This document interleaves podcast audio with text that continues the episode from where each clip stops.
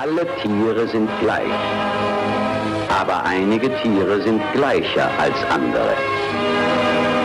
Und es war wieder die Zeit gekommen, dass sie etwas dagegen tun mussten.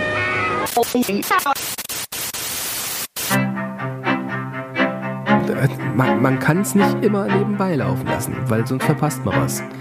Soziopod. Nee, nee, man muss mitdenken.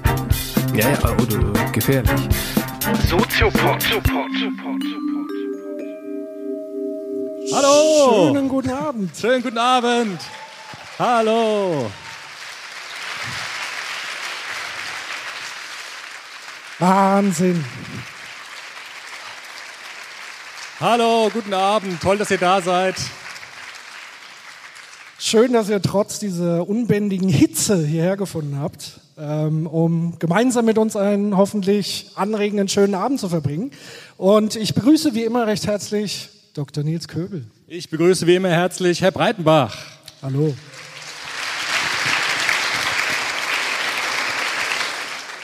Wir fangen ja normalerweise immer mit einer Definition an und jetzt fangen wir mal an mit einer Definition dieser Show. Also wie läuft das Ganze heute hier ab?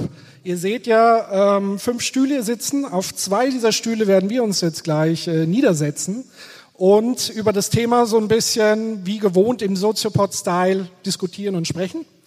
Und dann wird es eine kleine Getränkepause geben, wo ihr euch nochmal richtig erfrischen könnt und euch aber auch schon mal überlegen könnt, was für kluge Fragen oder Beiträge ihr sozusagen in die Diskussion mit reinbringen könnt, weil wir wollen wieder eine Fishbowl machen.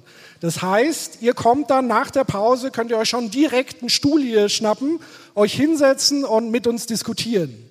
Und dann ist es einfach so, Fishbowl ist das Prinzip, wenn man gesagt hat, was man sagen wollte und man fertig ist, verlässt man den Platz. Und wer sozusagen hier mitdiskutieren will und hier sitzen noch Leute, der stellt sich am besten schon mal da an der Treppe bereit und macht irgendwie Zeichen, ähm, damit diejenigen auch wissen, okay, der nächste kommt dran. Soweit verstanden? War das irgendwie verständlich? Ja. Ich habe es verstanden, ja. Sehr gut. Das ist ja schon mal das Wichtigste. Ich habe ja so ein bisschen die Befürchtung, das könnte heute ein ziemlich deprimierender Abend werden, weil wir hatten ja schon mal eine Episode zu genau diesem Thema, zumindest einen Teilbereich des Themas, nämlich soziale Ungleichheit. Und äh, ich weiß nicht, diejenigen, die diesen Podcast damals gehört haben, haben vielleicht gemerkt, dass ich da ziemlich verzweifelt war an manchen Stellen. Und warum das so ist, werden wir vielleicht heute auch wieder erfahren. Ähm, und zwar soziale Ungleichheit. Wir beginnen sozusagen mit der Definition. Was Definition. ist das eigentlich? Und gibt es das wirklich? Und wie merkt man das? Ich muss erst mal kurz durchatmen, weil das hier so ein extrem großer Raum ist und so und so viele Leute da sind. Ähm, was man soziale Ungleichheit. Ja, ja. Wir können Also- auch über was anderes sprechen. Nee, ich So muss kurz es nicht. nachdenken. Ich muss mich kurz sammeln. ähm, also soziale Ungleichheit ist deshalb interessant, weil es ja vorgestern diese neue Armutsstudie gab. Das hat vielleicht der ein oder andere mitbekommen. Äh, Kinderarmut in Deutschland. Das ist eine relativ neue Studie, ist vor kurzem erschienen. Und da äh, wurde ganz deutlich, dass Armut in der Kindheit und in der Familie nicht nur was mit Geld zu tun hat. Also diese Studie hat repräsentativ, flächendeckend Familien untersucht, die arm sind, nach unserer Definition. Das heißt, unterhalb des äh, Armutsstandes leben, der durch Hartz IV definiert wird. Und diese Studie hat gezeigt, Armut ist nicht nur eine Frage des Geldes, dass man pleite ist, sondern Kinder, die in armen Familien aufwachsen, haben in allen Lebensbereichen Probleme. Sie haben meistens Probleme in der Schule, viel stärker als Kinder aus reichen Familien, aus wohlhabenden Familien. Sie haben schlechtere Bildungsbiografien, wie man das soziologisch nennt. Das heißt, sie haben geringere Chancen, einen guten Job zu finden, geringere Chancen auf ein erfolgreiches Studium und sind in allen Lebensbereichen äh, überdurchschnittlich schlecht aufgestellt. Und deshalb ist äh, soziale Ungleichheit direkt verknüpft mit der Frage, welche Bereiche des Lebens betrifft eigentlich soziale Ungleichheit. Vielleicht ganz kurz, hast du da irgendwie ein paar Zahlen äh, parat? Also wie viel Kinder in Armut gibt es jetzt in Also- Deutschland konkret? Also es ist gestiegen, sagt diese Studie. Diese Zahlen werden immer unterschiedlich interpretiert. Es gibt auch ähm, Forscher, die sagen, es ist gleich geblieben. Aber diese Studie geht davon aus, dass soziale Armut in Familien gestiegen ist. Und dass das, was wir Mittelschicht nennen, also die, die nicht reich sind, nicht arm sind, sondern diesen Mittelboden bieten in unserem Land, dass diese Mittelschicht kleiner wird. Das ist relativ alarmierend, weil Wirtschaftswissenschaftler immer sagen, die Mittelschicht ist das Rückgrat der Gesellschaft, dort wird produziert, dort werden Arbeitsplätze geschaffen und diese Mittelschicht schrumpft. Die sehr reichen Menschen werden reicher, 50 Prozent reicher als früher, was ziemlich viel ist. Das sind, glaube ich, nicht so viele. Sind nicht so viele, ganz wenige. Also die Allerreichsten werden sehr reicher und die Allerärmsten werden ärmer. Das ist sozusagen der Stand dieser Studie. Aber wie gesagt, es geht nicht nur ums Geld, weil an dieser Armut ganz viel dranhängt. Und das ist deshalb ein interessantes Thema für den Soziopod, weil wir uns angucken können, was macht Armut mit Menschen und was bedeutet das für das Leben von Menschen. Und du hast uns sozusagen einen Soziologen mitgebracht genau. im Gepäck. Also wir haben ja damals schon gesprochen über soziale Armut, äh, soziale Ungleichheit mit Pierre Bourdieu, den ich immer noch für den besten Theoretiker halte in diesem Bereich. Der hat so eine ganze Forschungstradition begründet kann man sagen. War natürlich nicht der Erste, der darüber geforscht hat, aber sein Blick auf dieses Thema war ziemlich revolutionär, weil auch er gesagt hat, soziale Ungleichheit ist auf verschiedene Lebensbereiche bezogen. Und man ist nicht einfach soziale Ungleichheit nur, weil man mal pleite ist, sondern soziale Ungleichheit hat verschiedene Facetten. Definition von sozialer Ungleichheit vielleicht kurz als Exkurs. Ähm, Lexikon für Soziologie habe ich heute Morgen nochmal nachgeschlagen. Steht auch in der Bundeszentrale für politische Bildung. Soziale Ungleichheit heißt die ungleiche Verteilung an Zugang zu gesellschaftlichen Ressourcen. Das ist ein wichtiger Satz. Es geht um gesellschaftliche Ressourcen und um den Zugang zu gesellschaftlichen Ressourcen. Man könnte auch salopp übersetzen, die ungleiche Verteilung von Zugangsmöglichkeiten an gesellschaftlichen Möglichkeiten und Chancen. Und das auf Dauer. Ja? Also drei Elemente, gesellschaftliche Ressourcen, Zugänge und Dauerstabilität für eine bestimmte Bevölkerungsgruppe. Das ist soziale Ungleichheit. Und Pierre Bourdieu hat jetzt versucht, diese quälende Frage zu beantworten, die uns ja auch immer umtreibt im Soziopod. Warum kriegen wir das nicht hin, soziale Ungleichheit auszumerzen? Also wir haben heute so viel, ja. Wir haben äh, eine globalisierte Wirtschaft. Wir haben Individualisierung, Pluralisierung. Jeder kann sein Leben führen, wie er will. Wir sind ganz modern aufgestellt und trotzdem kriegen wir es einfach nicht hin, dass diese soziale Ungleichheit ähm, wegfällt. Warum ist das so? Das ist die Frage, die Bourdieu sich gestellt hat. Ist ja eine quälende Frage, weil man würde ja so gerne das eliminieren, dass es einfach soziale Ungleichheit nicht mehr gibt. Aber die ist verdammt zäh. Sie hält sich gewissermaßen ganz zäh. Und die Frage ist, warum? Und Bourdieu hat ja sozusagen mehr, also es gibt ja sozusagen den Kapitalbegriff, ja. ähm, das Monetäre, also Zugang zu Geld. Ähm, und man kann sich ja das ungefähr so vorstellen, ich, ich werde ja in die Welt hineingeworfen als Kind also Paul Watzlawick hat ja mal irgendwann gesagt, äh, man kann bei der Wahl der Eltern nicht vorsichtig genug sein. Ähm, das heißt, es kommt darauf an, an welcher Stelle des Planeten ich sozusagen hier rausgeworfen werde und in welche Familie ich sozusagen hineingeboren werde. Und das heißt, da fängt ja schon mal Ungleichheit an. Genau. Also das heißt, wenn ich hineingeboren werde in eine Familie mit Industriellen, wo Kapital monetär vorhanden ist, habe ich ganz andere Zugangsvoraussetzungen wie in eine Familie Hartz IV oder global gesehen noch ärger irgendwelchen Slums etc. pp. Aber Bourdieu hat ja, glaube ich, noch mehr Kapitalsorten im Gepäck. Genau, also Bourdieu hat gesagt, gesellschaftliches Handeln funktioniert eigentlich wie so eine Art Supermarkt. Also man kann sich das vorstellen wie auf einem Markt. Und auf dem Markt kann man Dinge kaufen, konsumieren, verkaufen und so weiter. Und ähm, das ist ein typisches Bild für Soziologen. Die haben oftmals so Marktmetaphern. Und Bourdieu hat es auch. Und er sagt, wenn die Gesellschaft ist wie ein Markt, dann brauchen wir eine bestimmte Währung, die wir einsetzen können, um auf diesem Markt teilhaben zu können, als Käufer, Verkäufer und so weiter. Und er hat gesagt, jeder Mensch, wenn man ihn soziologisch anschaut, hat bestimmte Konten zur Verfügung, könnte man sagen. Er nennt das auch Kapitalsorten. Man könnte auch sagen, verschiedene Töpfe, aus denen er sich bedienen kann, um auf diesem Markt aktiv sein zu können, um handeln zu können, um etwas einbringen zu können, etwas kaufen können und so weiter. Und er hat gesagt, die einfachste Form des Kapitals ist das ökonomische Kapital. Das ist das Geld oder der Besitz, auch ob ich ein Haus habe oder nicht, ob ich ein Auto habe oder nicht, ob ich einen Laptop habe oder nicht, oder nicht und so weiter. Das ist das, was am einleuchtendsten ist. Ja? Also bin ich pleite oder nicht, wie viel Geld habe ich auf dem Konto. Das ist aber nur ein Konto nach Bourdieu. Es ist nur ein Topf. Es gibt noch andere Töpfe. Er sagt zum Beispiel, ein ganz wichtiger Topf ist das sogenannte kulturelle Kapital. Das kulturelle Kapital besteht vor allem aus der Frage, welchen Schulabschluss habe ich eigentlich? Habe ich Abitur, Mittelstufe, habe ich einen Studienabschluss? Das heißt, welche Zugangsmöglichkeiten zur Gesellschaft habe ich, entsprechend meiner Ausbildung und Bildung, die ich habe.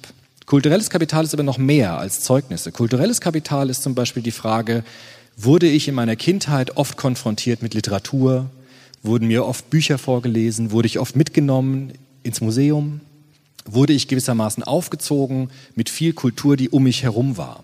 Alles das, nämlich, sagt Bourdieu, fließt in diesen Topf, den wir haben, fließt in dieses Konto, das wir mitführen und das wir auf diesem Markt der Gesellschaft einsetzen können.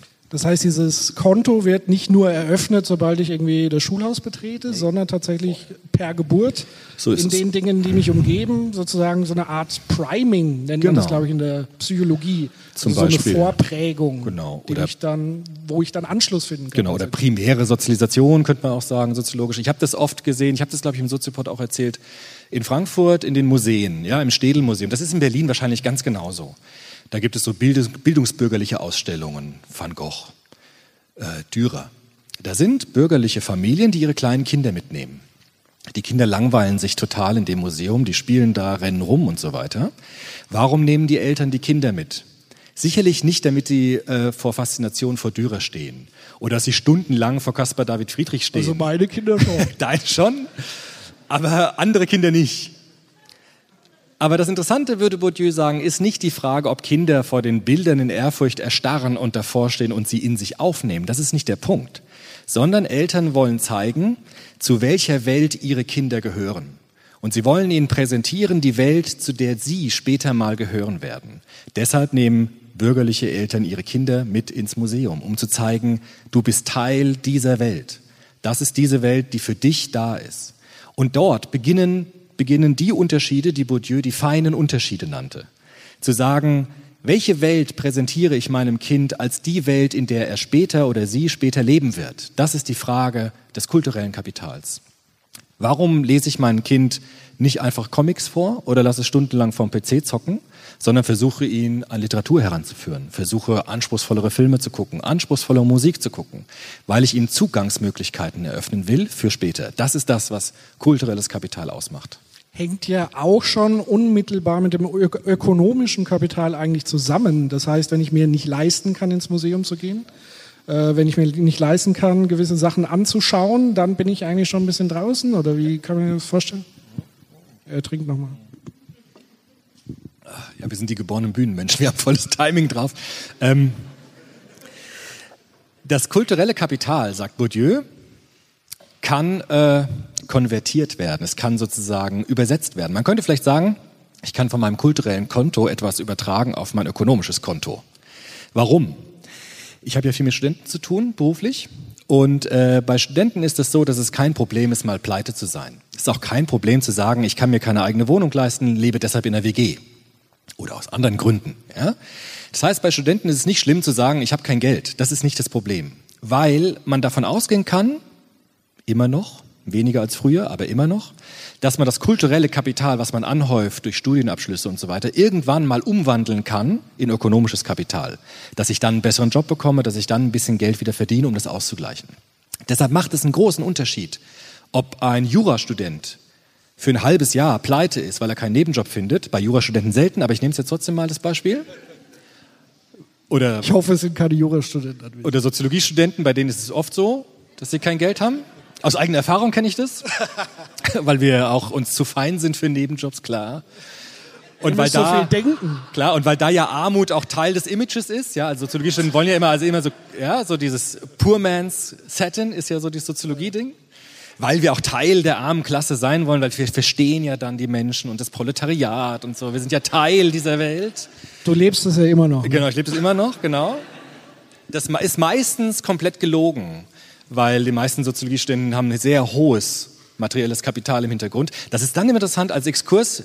Wir kommen ja sofort wieder ins Plaudern, aber ich muss es erzählen. Ich habe mich immer gefragt, bei einer Kollegin von mir, die, die studierte in Singapur, in Korea, in Amerika. Ich habe mich immer gefragt, die muss doch den ganzen Tag arbeiten, um das bezahlen zu können. Nein, es hat natürlich der Papa bezahlt. Aber das wird natürlich nicht gesagt, weil das wäre ja so, als ob ich nicht selbst frei wäre und selbst in die Welt hinausgehen kann, wenn ich sagen würde, okay, der Papa zahlt mir jeden Tag oder jeden Monat einen Betrag auf mein Konto. Man könnte das Geld ja auch schlimmer einsetzen. Könnte das Geld auch schlimmer einsetzen. Ich will nur sagen, es gibt diese feinen Unterschiede. Deshalb macht es einen großen Unterschied, ob Soziologiestudenten pleite sind oder ob eine alleinerziehende Hartz-IV-Verdienerin pleite ist. Das macht einen großen Unterschied. Weil natürlich mit einem Studium habe ich ein kulturelles Kapital, von dem ich irgendwie davon ausgehen kann, das wird sich irgendwann auszahlen. Das ist heute auch nicht mehr garantiert, aber diese Chance ist da. Das ist aber auch noch nicht alles. Nee, da fehlen noch zwei. Genau. Es gibt nämlich auch, das ist heute total wichtig, da lerne ich ja auch von dir ganz viel im Moment, dieses Kapital, diesen Topf des sozialen Kapitals, dieses berühmte Vitamin B, also welche Leute kenne ich? Kenne ich die richtigen Leute an den richtigen Stellen? Habe ich durch mein Praktikum im Studium die richtigen Leute kennengelernt, die später vielleicht mich übernehmen nach dem Studium? Das heißt, dieses berühmte Netzwerk, das ich habe, das ist das soziale Kapital. Bourdieu sagt heute, sagte, ist leider schon verstorben, aber auch zu seiner Zeit war das schon so, das ist mittlerweile fast das Wichtigste. Also diese sozialen Beziehungen, die lassen sich sehr gut in ökonomisches Kapital umformen. Wenn ich die richtigen Leute zur richtigen Zeit an der richtigen Stelle finde, kann ich davon ausgehen, dass ich gute Chancen habe, dort einen Job zu bekommen und Geld zu verdienen. Das heißt, wir haben eigentlich drei große Kapitalsorten. Ökonomisches, Geld, kulturelles, Bildungsabschlüsse und Hintergrund meiner Bildung und die sozialen Beziehungen, das soziale Kapital. Und die hängen sozusagen unmittelbar miteinander zusammen. Also das heißt, Genau. wenn ich kein ökonomisches Kapital habe, habe ich schwierigen Zugang Ja. zu kulturellem Kapital. Im Zweifel auch, und da kommen wir jetzt, glaube ich, zum nächsten Begriff, den wir dann klären müssen, soziales Kapital, das wiederum unmittelbar mit dem sogenannten Habitus Ja. zusammenhängt. Habitus, genau. Diesen Begriff müsstest du nochmal erklären. Genau. Kleinen Schluck Wasser. Ist an den falschen Stellen. Also immer wenn ich spreche, müsstest du trinken. Und Stimmt. Okay. Ja, das äh, ist das halt Habitus. Immer noch. Die Frage, die Bourdieu sich natürlich stellt, wie alle Soziologen ist, ähm, wie kann ich eigentlich rauskriegen, welches kulturelle Kapital jemand mitbringt und welches ökonomische? Ich kann ja nicht ständig sagen, zeig mir mal einen Kontoauszug und zeig mir deine Zeugnisse. Deshalb sagt Bourdieu, die Gesellschaft und die Kultur lässt sich was viel Clevereres einfallen. Nämlich, es gibt eine Verbindung zwischen meinem Kapitalvolumen, wie er das nennt, also wie hoch sind meine Konten, wie groß ist mein Kapitalvolumen und meiner Stellung im sozialen Raum. Er sagt nämlich, dieser Markt der Gesellschaft ist in sich gegliedert wie eine Landschaft. Da gibt es höhere Klassen, wie er das nennt, höhere Schichten, mittlere Schichten, untere Schichten. Und mein Kapitalvolumen richtet sich danach, Geh doch mal ans Telefon. genau, das ist zum Beispiel auch so ein Ist es symbolisches? Kapital, weil man, es gibt zum Beispiel jetzt diese, diese iPhones, ne? Wie du darauf jetzt gekommen bist. Dieses neue iPhone. Ja. Ähm, Das Wasserdichte. Warum rennen die Leute jetzt alle ins Geschäft und kaufen sich neuen iPhones? Weil es so viel mehr kann als das alte? Weil es irgendwie viel besser aussieht? Weil es leistungsfähiger ist? Wahrscheinlich nicht. Weil du damit duschen kannst. Weil du damit duschen kannst. Okay, das würde das soziale Kapital vielleicht erhöhen. Aber natürlich Im Schwimmbad schon. Schwimmbad auch. Es geht aber natürlich darum, diesen Überbegriff, den du jetzt auch nochmal angedeutet hast, symbolisches Kapital. Also ich kann durch bestimmte Symbole zeigen, an welcher Position im sozialen Raum befinde ich mich, weil der soziale Raum gegliedert ist. Und dieses, diese Zwischenbedingung, also dieses Zwischenglied zwischen sozialem Raum und Kapitalsorte, nennt Bourdieu den Habitus. Habitus ist ein total interessanter Begriff. Warum? Weil er sagt, wenn wir als Kinder geworfen werden in eine Welt hinein, das ist übrigens Heidegger, ist auch egal, dann werden wir, werden wir ja sozialisiert. So ist dieser Ausdruck und erzogen. Und in dieser Sozialisation, das war wie mit dem Museum ein bisschen, was ich eben gesagt habe, werden wir hintrainiert auf einen bestimmten Habitus. Habitus könnte man übersetzen als die Gesamtheit meiner Verhaltensweisen, die ich anderen Menschen von mir präsentiere. Wie spreche ich? Wie kleide ich mich? Mit welchen Worten begegne ich anderen Menschen? Welche Gesichtsmimik beherrsche ich? Welche kulturellen Techniken kann ich in welchen Milieus anwenden? Das alles macht meinen Habitus aus. Und Bourdieu sagt, die Gesellschaft ist immer fies. Warum? Weil die Menschen aus bestimmten Milieus anhand ihres Habitus sich erkennen und bestimmte Menschen in dieses Milieu hineinlassen und andere Menschen aus diesem Milieu ausschließen. Das kennt man, glaube ich, ja, aus seiner Alltagserfahrung. Es gibt bestimmte Grenzen, die Menschen haben, an die sie nicht hineinkommen. Ich habe immer dieses schöne ähm, Beispiel aus meiner Jugendarbeitszeit, wo jemand gesagt hat, na ja, im Bewerbungsgespräch will ich schon so sein, wie ich bin, deshalb rede ich da auch so wie zu Hause. Komisch, dass ich nie einen Job krieg eigentlich. Warum? Weil ich bin doch nur ehrlich. Aber das ist das Problem bei diesem Jugendlichen gewesen. Weil er gewissermaßen einen Habitus zeigt, ein Verhalten zeigt, eine Sprache zeigt, die ihm bestimmte Dinge verschließt. Wo Menschen sagen, du kommst hier nicht hinein. Weil ich erkenne, dass dein Kapitalvolumen sehr niedrig ist. Und durch meinen Habitus zeige ich mein Kapitalvolumen. Wie viele Bücher wurden mir vorgelesen in meiner Kindheit? War ich einer von den Kids, die ins Museum mitgenommen worden sind oder die ganze Zeit vom Fernseher verbracht haben in ihrer Kindheit? Das alles erkennt man an dem Habitus, an der Verhaltensweise einer Person. Und dieser Habitus ist sehr stabil, sagt Bourdieu. An dem kann ich arbeiten, den kann ich auch trainieren. Aber die feinen Unterschiede werden häufig sichtbar, gerade wenn Milieus aufeinandertreffen. Das ist ja genau auch der Punkt, wo Werbung eigentlich voll ins Schwarze trifft, weil im Grunde genommen jede Werbung ein Stück weit den Habitus anspricht. Also nicht nur in der Form, dass ich sozusagen, am besten ist es ja immer irgendwie bei Zigarettenwerbung. Ja. Also du hast schöne Menschen, gesunde Menschen, die qualmen wie, wie Schlote und sehen dabei trotzdem noch gut aus und haben aber irgendwie einen gewissen Lifestyle. Also keine Ahnung, Marlboro ist eher so Abenteurer etc. und die anderen wiederum das ähm, dann liegt es ja schon sehr nah, auch das Beispiel iPhone. Kann man sich ein Stück weit Habitus also auch kaufen? Ja, Oder ist das auch nur eine Illusion letztendlich? Eigentlich fast eine Illusion. Habitus kann man sich nicht kaufen. Das sagt Bourdieu auch deutlich, indem er sagt, ähm, wenn du im Lotto gewinnst und fünf Millionen auf dem Konto hast, steigt dann ökonomisches Kapital. Du kommst aber trotzdem nicht in manche Schichten hinein weil dein Habitus dem nicht entspricht. Habitus heißt nicht zu sagen, ich habe viel Geld. Es gibt auch Leute, die haben viel Geld, bleiben aber immer in ihrem Milieu weil sie dort in bestimmte Schichten nicht hineinkommen, weil sie die Spielregeln dieses Spiels nicht verstehen. Bourdieu sagt, wir haben, könnte, hatte auch mal benutzt dieses Wort, nicht Markt, sondern Spiel. Gesellschaft ist ein Spiel, das bestimmte Spielregeln hat. Und wenn ich in einer bestimmten Klasse in diesem Spiel mitspielen möchte, dann brauche ich ein Verständnis von den Regeln, die dort herrschen. Wenn ich diese Regeln nicht beherrsche, nutzt mir mein ökonomisches Kapital relativ wenig, ich komme dort trotzdem nicht hinein. Andersrum ist es leichter. Eine Studentin, ich nehme wieder die Soziologiestudentin, weil es am authentischsten ist, hat einen Bankdirektor als Vater, ist im Moment pleite, weil sie sagt, ich will kein Geld von meinem Vater, ich will das alles selbst schaffen. So, kommt zu Kollegen ihres Vaters und die sagen, kein Problem, dass du pleite bist. Wir wissen, wo du herkommst. Wir wissen, aus welchem Stall du kommst. Bourdieu nennt es auch Stallgeruch. Finde ich einen schönen Begriff. Kein Problem, dass du pleite bist, weil wir wissen schon, aus welchem Haus du kommst. Und es wird bei dir gut werden, weil wir deine Sprache hören. Wir sehen, wie du aussiehst. Bourdieu sagt, Habitus inkorporiert sich in den Körper hinein. Manchmal sieht man Menschen an, aus welcher Schicht sie kommen. Sind meine Zähne gerade? Bin ich einigermaßen gepflegt? Achte ich auf bestimmte Äußerlichkeiten? Alles das weist uns einem bestimmten, einer bestimmten Position im sozialen Raum zu. Und das Gemeine ist, dass die Gesellschaft es nicht schafft, dass äh, drüber hinweg zu sehen, sondern immer fein auf diese Unterschiede achtet und die Milieus sich gegenseitig stabil halten, weil sie ihresgleichen Zugang gewähren und den anderen nicht. Und das ist bei Bourdieu sozusagen die Pointe, warum soziale Ungleichheit weiterhin besteht, trotz aller Individualisierung, weil diese Milieus stabil bleiben. Ich habe so schlechte Zugangskarten, wenn ich nicht die Spielregeln dieses Milieus beherrsche. Aber das wäre dann schon so die, die ketzerische Frage, warum will man denn eigentlich in ein anderes Milieu rein? Also jetzt mal abgesehen davon, wenn man jetzt nicht sich ganz unten befindet, ähm, warum wollen alle unbedingt äh, nach oben kommen? Ja, weil es am oben am schönsten ist halt. Ne? Sagt man so.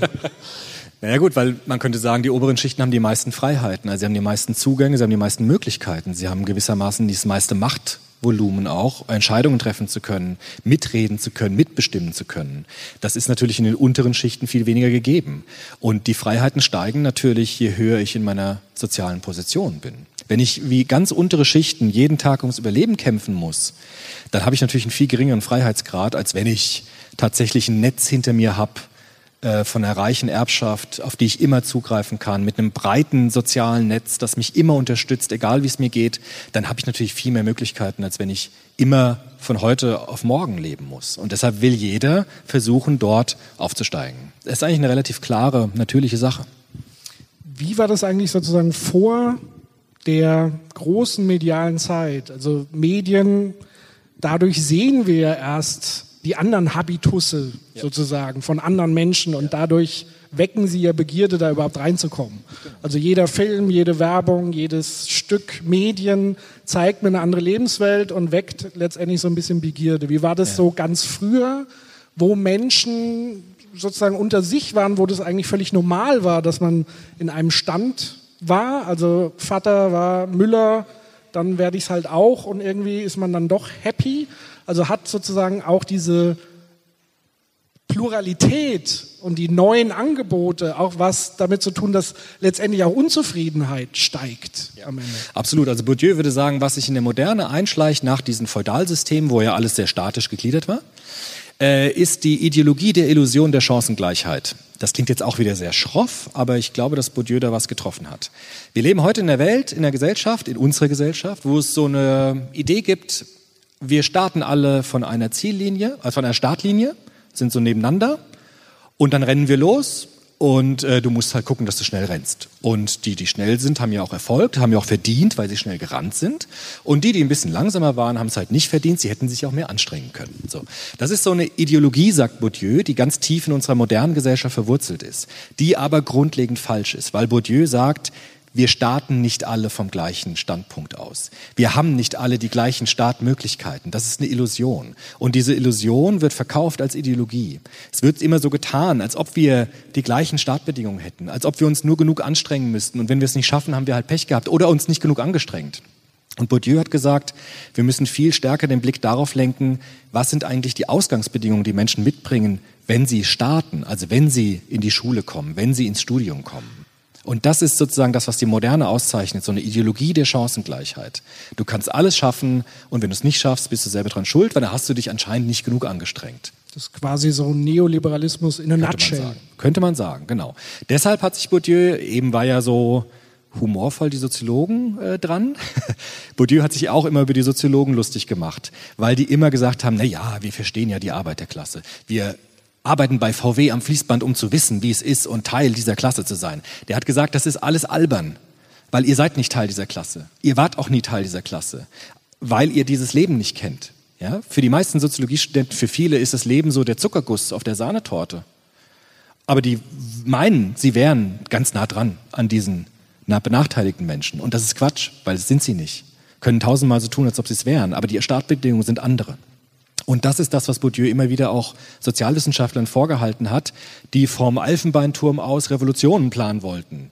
Sich selbst übrigens dann immer als die Führer der Revolution gesehen haben. Ganz klar. Also die, die das ist ja immer so, ne? dass man, also wenn man eine Revolution machen will, sind ja die, die, die Theoretiker der Revolution immer die, die da auch die Anführer sind. Das ist ja immer so. Warum eigentlich? Ne? Also daran sieht man ja schon. Sie wissen es halt. Genau, daran sieht man ja schon, dass der Habitus ist nicht der, dass ich der Kleine da unten bin, der das machen muss, sondern ich bin der, der die, der die Pläne schmiedet, der die Leute lenkt. Das ist meine Rolle, weil ich bin ja schlauer, ich bin ja klüger, ich bin intelligenter, ich muss führen, ich bin nicht der, der unten das macht. Und das hat Bourdieu oftmals ähm, gerade linken Soziologen auch vorgeworfen, dass sie diesen Habitus haben, aber ihn eigentlich sich selbst nicht eingestehen und sich selbst auch was vormachen in der Richtung. Wie kommt man denn jetzt, oder Frage Nummer eins wäre sozusagen, was ist eigentlich das Ziel oder woran würde man merken, dass es, äh, oder gibt es überhaupt sowas wie soziale Gleichheit letztendlich? Oder ist es nicht so eine Art Naturzustand in Anführungszeichen? Also, ähm, ja. Also wo soll es hingehen, wenn man dann wirklich daran arbeiten möchte? Also ähm, das hat Bourdieu gar nicht so sehr interessiert, die Frage. Er war, er wurde ja immer wieder gefragt. Ich habe gestern noch ein Obwohl er war ja auch Aktivist, also so ist es ja nicht. Aber Bourdieu wurde immer wieder gefragt, ich habe gestern im Interview nochmal nachgelesen, was machen wir jetzt, Herr Bourdieu? Was schlagen Sie vor? Ja? Was sollen wir denn machen?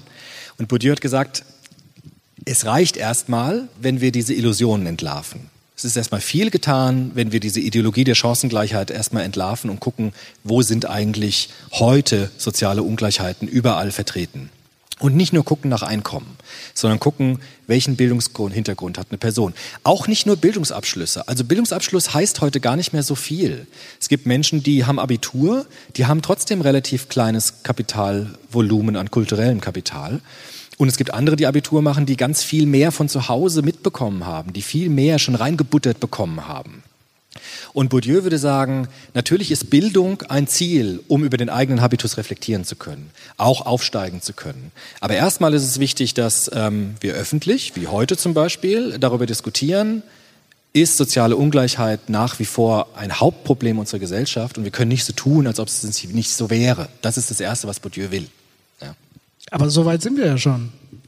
Ja. Also ich glaube schon, dass sozusagen der gesellschaftliche Diskurs, zumindest in Deutschland, Ja. das einigermaßen transparent Das offenlegt, Ja, das immer wieder Thema in Talkshows ist. Ja. Aber letztendlich, wenn es dann ums Eingemachte geht, also sprich wirklich politische Maßnahmen wie Vermögensteuer, Erbschaftssteuer bei Superreichen etc. anzupassen, plötzlich wird es dann wiederum ganz, ganz still. Wird's Liegt ganz es still? daran, dass Menschen prinzipiell ungerne was abgeben wollen? Ja, das, das glaube ich auch. Aber ich glaube auch, dass heute die besondere Situation ist, dass äh, Bourdieu hat ja gesagt, das ist alles so ein bisschen verwässert und verschleiert. In den 80er Jahren, wo er viel geschrieben hat, war das auch so. Wir haben uns ja vorhin im Zug darüber unterhalten noch. Heute ist diese Sache mit dem sozialen Ungleichheitsproblem ein offener Kampfplatz. Wir wissen das eigentlich alle, ja. Wir suchen alle soziale Netzwerke. Wir netzwerken ohne Ende, ja. Wir brauchen so und so viele Freunde. Wir brauchen gute Freunde, ja. Wir teilen ja manchmal unsere Freunde sogar auf. Also was nützt mir jetzt der, ja? Soll ich mit dem jetzt noch befreundet sein? Was bringt der mir für später?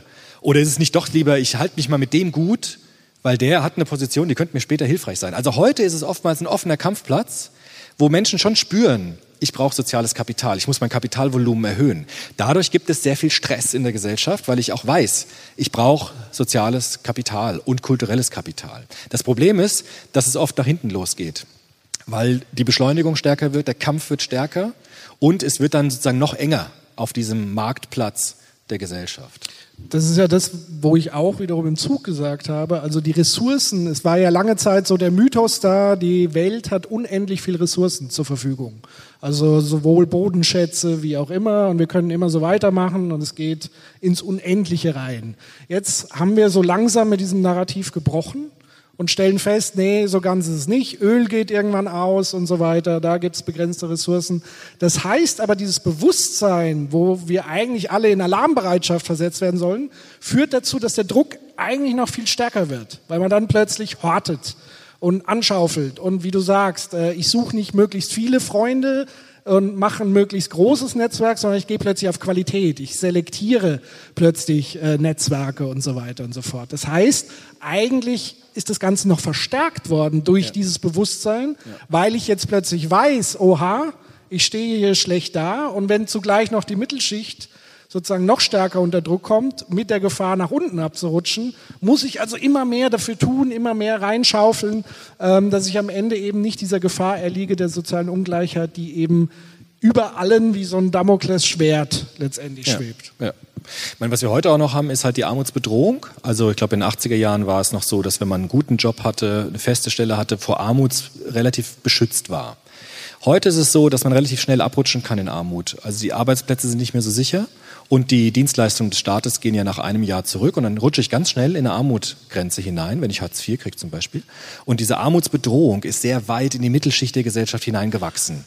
Früher konnte man als Mittelständler ganz gut sagen, ich glaube, ich bin vor Armut gut geschützt. Heute ist das nicht mehr so. Das heißt, das Risiko, ökonomisches Kapital zu verlieren, ist sehr viel näher dran. Deshalb flattern ja auch alle so, ja. Also gibt's, ich brauche eine feste Stelle. Blöd ist, es gibt zu wenig feste Stellen. Deshalb ist der Kampf um die paar, die es gibt, hoch. Beschleunigung, offener Kampfplatz. Klingt jetzt alles ein bisschen frustrierend. Ne? Heute ist der Soziopod ein bisschen so dunkler. Ja angekündigt. Aber es ist äh, eine wichtige Sache, über die wir vielleicht auch mit euch reden müssen. Ähm, weil ich glaube, in so einer Stadt wie Berlin ist es offensichtlich, dass gesellschaftliche Ungleichheit ein brennendes Problem ist nach wie vor. Ja.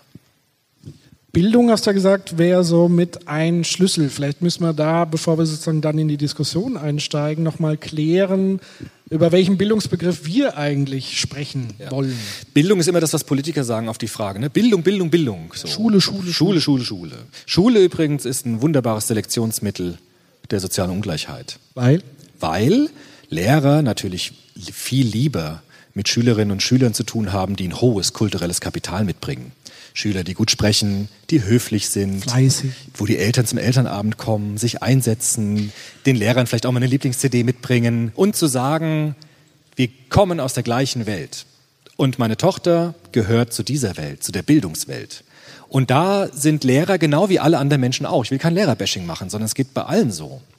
Sind natürlich auch ganz unbewusst viel näher dran, diese Kinder zu fördern, auf diese Kinder zu achten, diese Kinder herauszukitzeln, das Beste, was geht, als bei jemandem, der überhaupt keine kulturellen Techniken drauf hat, sich ständig daneben benimmt und ständig auffällt negativ. Ganz klar. Auch da sagt Bourdieu, heute haben wir so eine Ideologie, auch da würde ich gerne da mit euch drüber reden.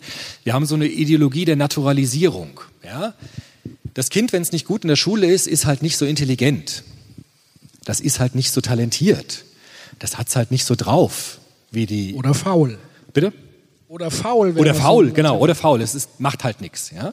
Bourdieu sagt, natürlich gibt es Unterschiede in der Intelligenz und im Talent von Kindern.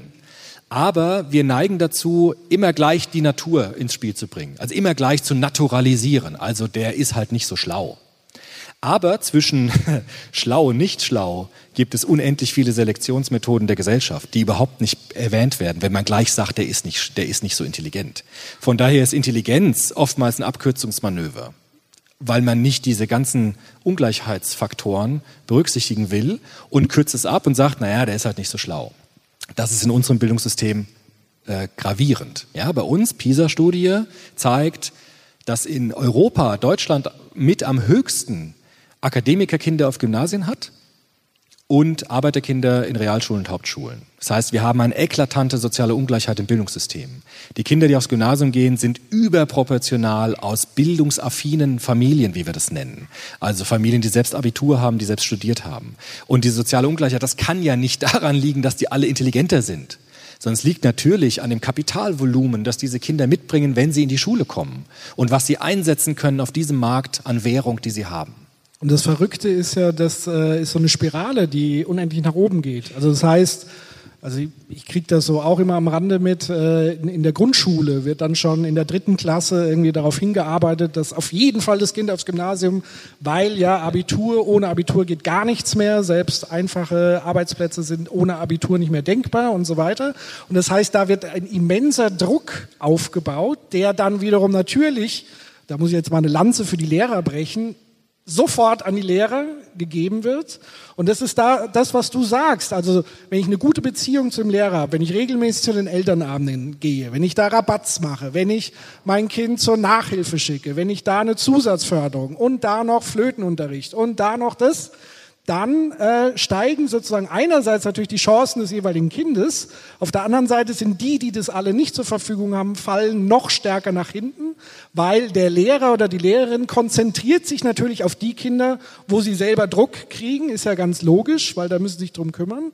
Und äh, die, wo die Leute sich eben nicht drum kümmern, fallen hinten runter. So letztendlich. Störenfriede, Rabauken, Assi-Familien, Assi-Kinder, die fallen hinten runter. Und deswegen verfestigt sich das. So ist es. Deshalb sagt Bourdieu auch, soziale Ungleichheit vererbt sich.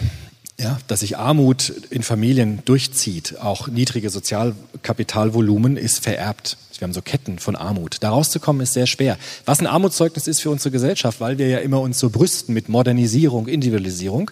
Aber wir kriegen es auch nicht hin, diese Ketten so zu durchbrechen, wie wir es eigentlich machen müssten, um Gerechtigkeit herzustellen.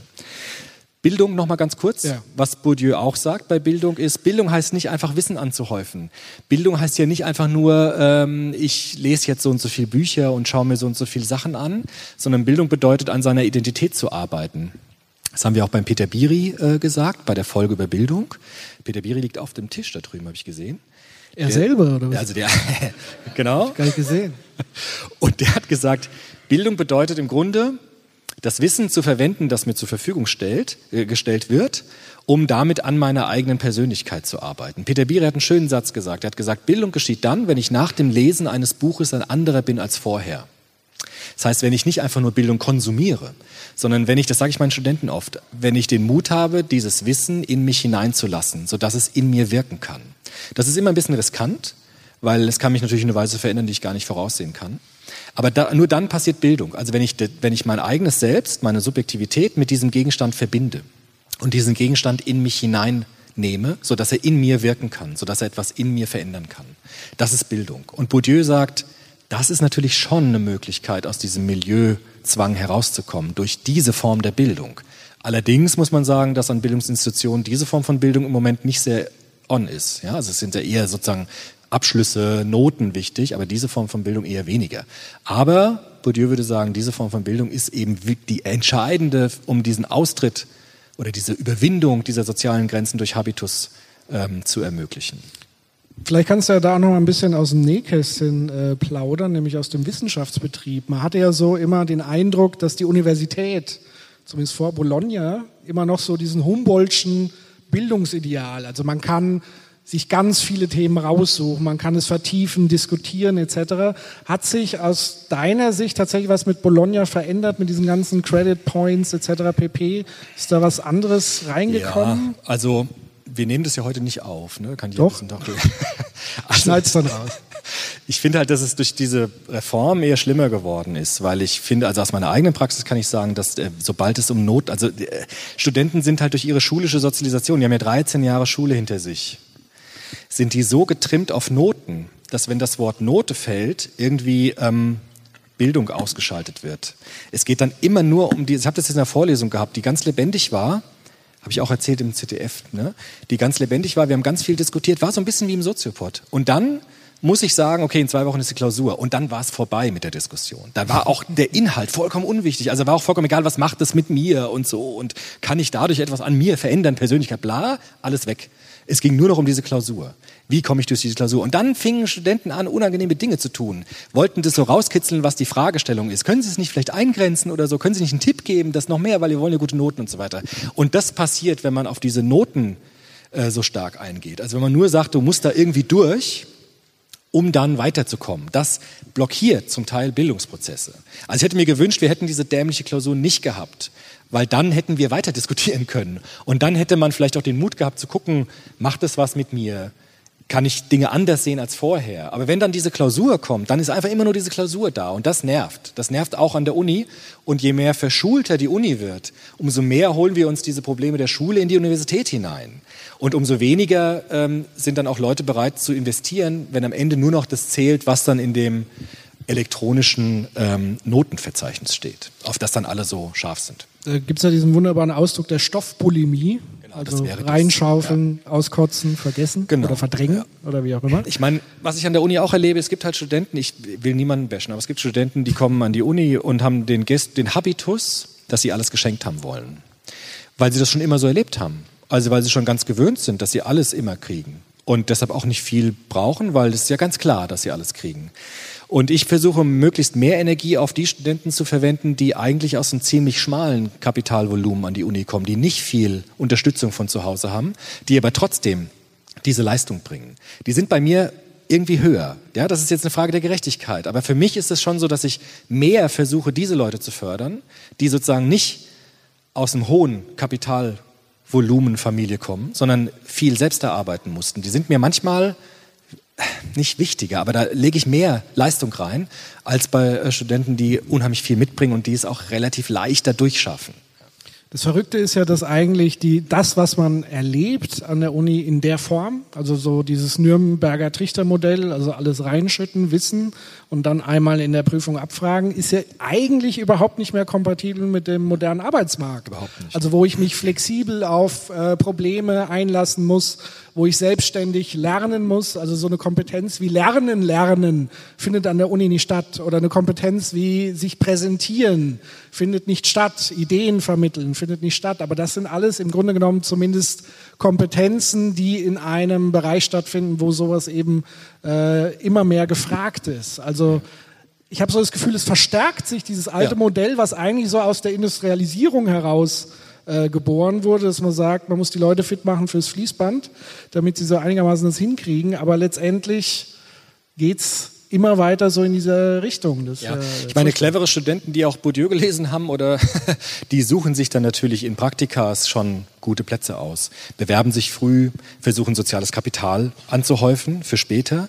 Also es gibt da auch so Taktiken, es gibt ja auch so Kurse, ähm, Netzwerkbildung. Ja? Also wie kann ich gute soziale Netzwerke bilden? Wie kann ich mein kulturelles Kapital erhöhen, als Volumen größer machen. Und da gibt es auch Unterschiede bei den Studenten. Manche sind da sehr scharf drauf und gucken ganz genau, wo kriege ich was. Und die haben natürlich dann auch für diese Seite eine bessere Ausgangsposition, wenn sie schon zehn Praktika gemacht haben und das vorlegen können und so weiter. Aber auch das geht manchmal nicht auf. Ja, es gibt diese Generation Praktikum, die immer wieder von einem Praktikum zum anderen rennt und Schwierigkeiten hat, das kulturelle Kapital zu übertragen in materielles Kapital, in ökonomisches Kapital. Also heute ist alles sehr viel unsicherer und das verschärft, wie du gesagt hast, diesen Kampf um die besten Plätze. Ich glaube, das ist heute die Situation. Und gleichzeitig bei dieser Illusion, äh, wir starten alle von der gleichen Linie und wenn du es nicht schaffst, warst du halt zu langsam oder zu faul ja, oder zu dumm. Ja. Ja. Was sagt denn die Uhrzeit? Kurz vor neun. Die Das Zeit heißt, rast. äh, würde ich sagen, wir legen jetzt sozusagen die Pause ein. Ihr könnt euch erfrischen und ihr könnt euch schon mal überlegen, über was ihr jetzt weiter mit uns diskutieren wollt. Hier sind dann die Plätze frei. Ihr könnt sozusagen nach der Pause schon gleich hier hochkommen, besetzen und dann reden wir weiter. Viertelstunde Pause, bis gleich. Bis gleich. Danke.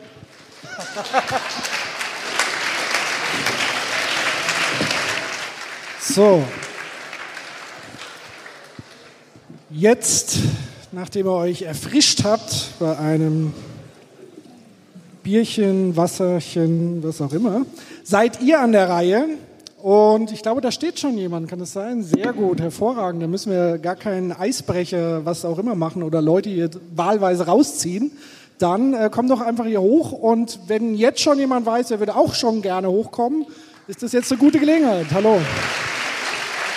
Chris, Hallo Chris. Hi. Hallo. Und zwar, ich habe eine Frage und zwar, diese Sache ist, das klang alles so festgeschrieben und so weiter und so fort. Und ich sehe das etwas kritischer. Äh, zum Beispiel an meiner Biografie. Ich war so ein auffälliges, gewalttätiges Kind. Die haben mich alle weitergeschoben, haben Echt? gesagt, ja, das passiert mit dem eh nichts. Nein, ich war. genau. Und wenn er mal Glück hat, kriegt er vielleicht mal die Hauptschule so. Und ich habe da nichts gelernt. Und ich hatte Fünfen und Sechsen auf dem Zeugnis und es ging bis zur sechsten Klasse weitergeschoben, einfach versetzt. Und dann kam ich auf einer anderen Schule und da hatte ich ein anderes Lehrerkollegium und die haben irgendwie, obwohl ich so auffällig war, blieben die dran und haben mich als Mensch wahrgenommen und haben sich mit mir auseinandergesetzt. Und am Ende war ich irgendwie, haben die es so geschafft, dass ich so offen war, Nachhilfe mit denen gemacht habe und so, dass ich am Ende sogar die Realschule geschafft habe mit denen ihrer Unterstützung und später mich dann weitergebildet habe. Jetzt bin ich selbst Pädagoge und sage nun achte dann halt auch auf diese Kinder, die dann vielleicht mehr Unterstützung brauchen, weil ich denke, das dadurch zu durchbrechen, weil das ist ja unsere Aufgabe, da was zu machen. Deswegen finde ich das, die Lehrer sollten dann auch mehr tun, also mit reingeholt werden. Ja, ich meine, du hast ja gerade so einen Bildungsprozess beschrieben. Ja, also du hast sozusagen Leute gehabt, die deine Person anerkannt haben, die dich gesehen haben, die dich gefördert haben. Ich glaube, das ist ja so ein Fall, wo das funktioniert. Ich weiß halt nicht, wie häufig das ist. Also es gibt es natürlich schon. Und ich finde es toll, dass es bei dir so gewesen ist. Aber Bourdieu und auch andere äh, Soziologen würden sagen, es, ist, es müsste halt viel mehr so Geschichten geben. Dass Lehrer da sind oder auch Pädagogen wie wir, die ähm, individuell Menschen fördern. Dazu brauchen wir auch mehr Platz, mehr Zeit, mehr Geld, klar. Aber das ist ja so ein Weg, wie man seine Position im sozialen Raum verändern kann. Und äh, das, das ist auch das, was Bourdieu sagen würde. Es gibt manchmal auch so Krisen im Lebenslauf, wo plötzlich was aufbricht. Also plötzlich ähm, lerne ich jemanden kennen oder irgendwas Schlimmes passiert sogar in meinem Leben und ich muss äh, und ich muss irgendwas verändern. Und solche Krisen können auch dazu führen, dass sich der Habitus verändert und dass meine Position sich verändern. Ich würde mir nur wünschen, dass es halt mehr von so Leuten wie dir gibt und dass es nicht nur da mal und da mal und da mal passiert, sondern dass es halt grö im größeren Maßstab passiert. Ich glaube, das ist Und ich kann mir jetzt nicht vorstellen, wie es bei dir war, aber ich glaube, dass das eine beiderseitige extreme Anstrengung war. Kann das sein? Also das heißt, sowohl die Ja. Lehrer müssen sich, die Pädagogen müssen sich immens anstrengen. Und wenn wir so eine Situation beschrieben haben, wenn Lehrer sozusagen eingeprasselt werden mit Anforderungen, dass das ganz schnell passiert, dass das hinten runterfällt, weil sich eben niemand bewusst die Anstrengung in Kauf nimmt, um genau mit Menschen, wie du es damals warst, zu arbeiten. Ähm, aber ich würde noch mal eine Frage an dich zurückstellen. Was hast du irgendwie in Erinnerung? Gab es irgendwie so einen Schlüsselmoment? Also weil irgendwann ist ja so ein, so ein Schalter wahrscheinlich um, umgeklappt. Hast du da irgendwie Erinnerung dran? Na, einfach nur, dass sie mich trotzdem gezeigt haben, dass sie mich leiden können. Davor hatte ich immer das Gefühl, ich wurde abgeschoben, weiter, wie ich gesagt habe, und die konnte mich trotzdem leiden. Die war sehr streng, da die Lehrerin, aber konsequent und gerecht und ich fühlte mich bei ihr gut aufgehoben und habe dann ihre Sachen auch angenommen, die sie mir gesagt hat, weil ich immer das Gefühl hatte, sie meint es nicht böse und sie will mich nur unterstützen und sie stärkt mir den Rücken, egal was passiert. Und das ist, glaube ich, ganz wichtig und das erfordert aber Kompetenz und Anstrengung letztendlich. Und das ist nicht einfach. Und deswegen kann man nur jeden Pädagogen ermutigen, so zu arbeiten, wie mit dir letztendlich gearbeitet wurde. Schön für, für das Beispiel. Danke dir. Danke.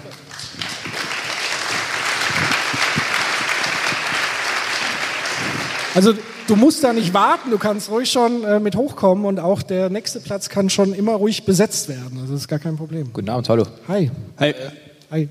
Ich habe eine Frage äh, zum Thema Habitus. Und zwar äh, hat Bourdieu ausschließlich, äh, also damit auch Ausländer gemeint. Weil äh, ich, kann, ich bin selbst EU-Ausländer und werde hier in Deutschland aber eigentlich gar nicht als Ausländer wahrgenommen. Und äh, Freunde von mir haben eigentlich, glaube ich, mehr oder weniger das gleiche kulturelle Kapital und auch das gleiche äh, finanzielle Kapital. Und ähm, ja, bei denen irgendwie scheint dann der Habitus aber trotzdem irgendwie was anderes zu sein, dass da die Chancen wohl nicht die gleichen Ja, sind. aber das, das ist so. Also das würde Bourdieu auch sagen. Wir haben ja auch dieses Phänomen, dass ähm, allein wenn du einen Namen hast, der nach Migrationshintergrund klingt, kriegst du schlechter eine Wohnung, kriegst du schlechter eine Arbeitsstelle. Alles das ist nach Bourdieu Teil dieses kulturellen Kapitals.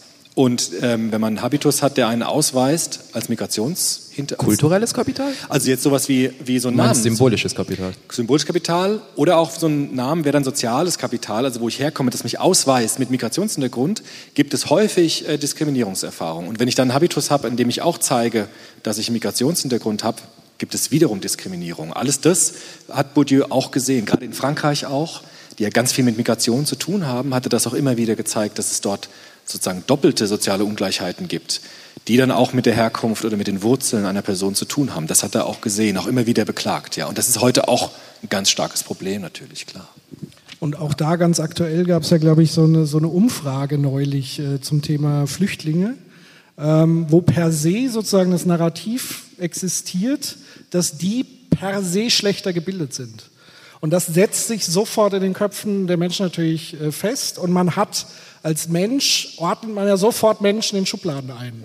Also durch ganz kleine Äußerlichkeiten äh, sehe ich das und ordne sie sofort ein und pauschalisiere. Und das ist halt die große Gefahr, die so insgesamt bei diesem ganzen Thema Migration oder irgendwas, was fremd wirkt, fremd aussieht, dass man das sofort einordnet. Und wenn man das noch verknüpft mit so einer Umfrage, die ja immer auch ein Statement ist nach außen an die Gesellschaft und die sagt, naja, die sind per se einfach schlechter gebildet und deswegen haben wir hier ein Problem.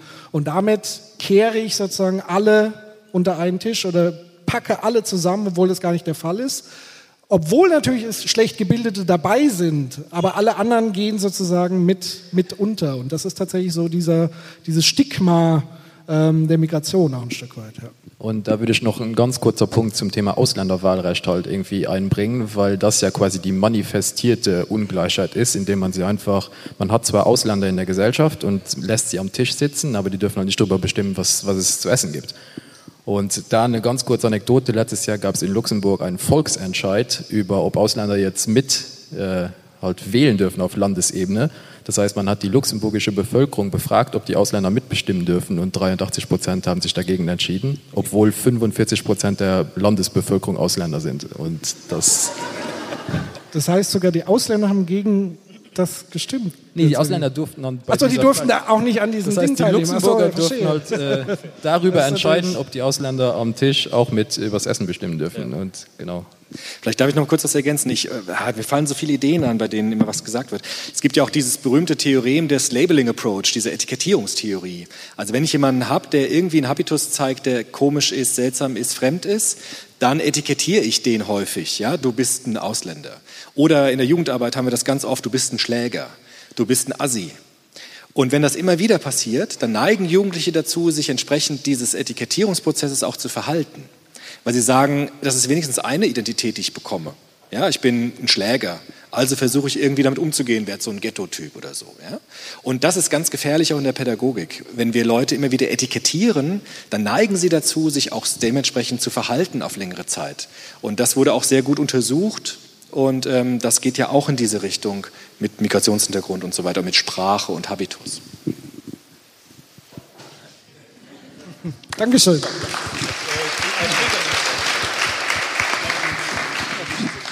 Hi, äh, Fabian mein Name. Ähm, eigentlich nur eine kleine Anekdote, die ich hier loswerden wollte. Wir reden hier die ganze Zeit über soziale Ungleichheit. Woher kommt die? Ähm, und was sind Ursachen, Symptome und so weiter und so fort.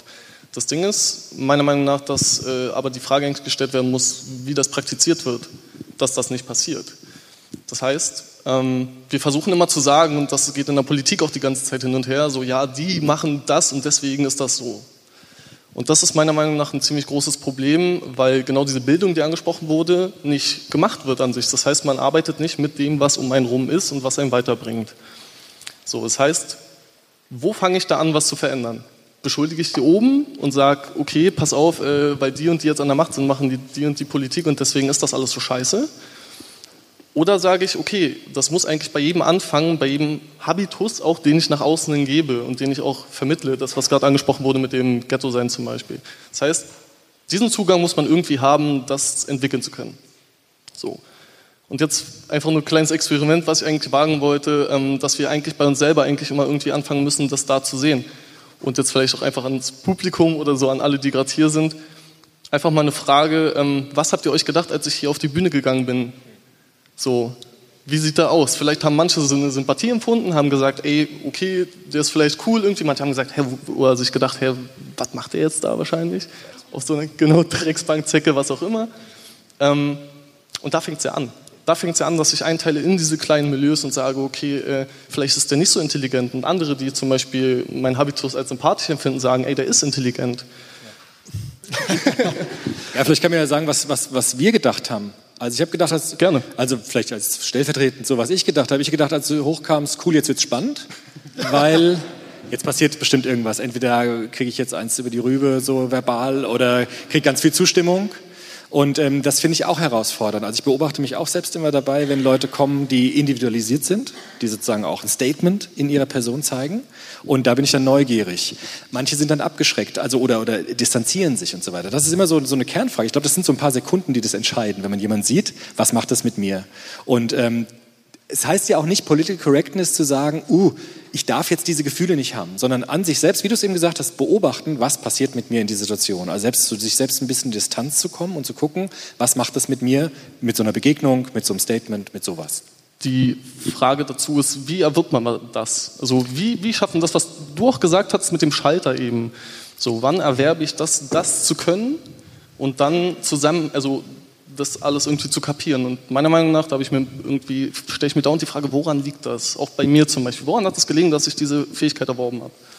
Ähm, und das ist irgendwie merkwürdig, weil ich das gar nicht irgendwie richtig an einem Punkt festmachen kann ähm, und sagen kann, das waren jetzt die Voraussetzungen. Wenn man jetzt zum Beispiel aus diesen ganzen sozialen Gegebenheiten sieht, bei mir, ich bin Märkisches Viertel, kennt man in Berlin vielleicht groß geworden, zwölf Jahre irgendwie da gelebt und so. Ähm, und kam eigentlich aus einer bildungsschwachen Familie, wenn man es so nach Definition sagen würde. Ähm, und ja, da ist halt die Frage, wo, wo setzt das an? Ähm, wie kann man das beeinflussen? Und ja. Ja, ich glaube, das hängt unmittelbar zusammen mit dem Bildungsbegriff, den wir zumindest mal angerissen haben ähm, auf der Bühne, nämlich zu sagen, Bildung ist mehr jetzt als äh, irgendwie Faktenwissen und so weiter lernen, sondern eigentlich eine Kompetenz ist es eigentlich, den Perspektivwechsel zu wagen. Also sprich, alles, was mit Empathie zu tun hat. Erstmal, wie Nils gesagt hat, erstmal dieses Etikett wahrnehmen, reflektieren und dann sagen, den Schritt nach vorne zu gehen, mutig zu sein und mal abzuklopfen, was steckt denn eigentlich unter dieser Oberfläche. Und wenn man diesen Schritt macht, also das wagt, sich in den anderen hineinzuversetzen, sich für den anderen zu interessieren und das in den meisten der Fälle sogar gelingt, weil niemand rechnet damit, dass man plötzlich äh, befragt wird und offen auf einen zugeht und so weiter. Dann entsteht ein Dialog und dann entstehen äh, genau die Sachen, die dann fruchtbar sind. Also prinzipiell ist, glaube ich, auch das Stichwort Neugierde, neugierig sein auf was Fremdes. Das muss sozusagen befördert werden. Und normalerweise ist das natürlich immer eine Angelegenheit der Familie, ganz klar. Auch Erziehung, wie gehen meine Eltern um mit der Welt. Das sind die ersten Bezugspersonen, wo ich mir das abgucke. Oder aber auch Vorbilder, also in meinem Freundeskreis, wie gehen die mit anderen Menschen um? Und dann natürlich Institutionen wie, wie Schule, wo das aber eigentlich gar nicht geübt wird. Also genau diese Persönlichkeitsentwicklungskompetenzen. Also sprich wirklich mal Rollenspiele zu machen, genau diese Sachen aufzudecken, ähm, mal rauszugehen, Feldforschung zu machen und solche Dinge. Also wirklich auf andere Menschen zuzugehen und bewusst das, diese Gefahr in Anführungszeichen in Kauf zu nehmen, weil so viel passiert dann letztendlich dann tatsächlich nichts Schlimmes, sondern man kann eigentlich nur gewinnen. Also ich denke so ein Open Mindset, Neugier, die Fähigkeit, sich in andere reinzuversetzen, was ja nicht heißt, ähm, dass ich dich automatisch mögen muss, Ja, also wir können ja trotzdem unterschiedlicher Ansicht sein, aber sich erstmal überhaupt gegenseitig zuzuhören und sich gegenseitig zu interessieren. Das ist so der erste wichtige Schritt und der ist verdammt anstrengend und man braucht jede Menge Mut. Aber wenn man das einmal gemacht hat, dann ist man auch in so einem Übungsmodus. Dann gelingt es immer öfter, weil man auch wieder positives Feedback und so weiter bekommt. Und das ist tatsächlich was, was man in Schulen stärker lernen sollte. Also diesen Umgang miteinander. Also ich bin einer der Verfechter, der tatsächlich sowas wie ein Unterrichtsfach Kommunikation mal auf den Plan setzen könnte, weil das brauchen wir immer, egal für was, egal ob Arbeit oder Zwischenmenschliches. Also pädagogisches Arbeiten. Oder widerspricht mir der Pädagoge? Deswegen äh, werde zurzeit Pädagoge, mache ich auch gerade. Dankeschön.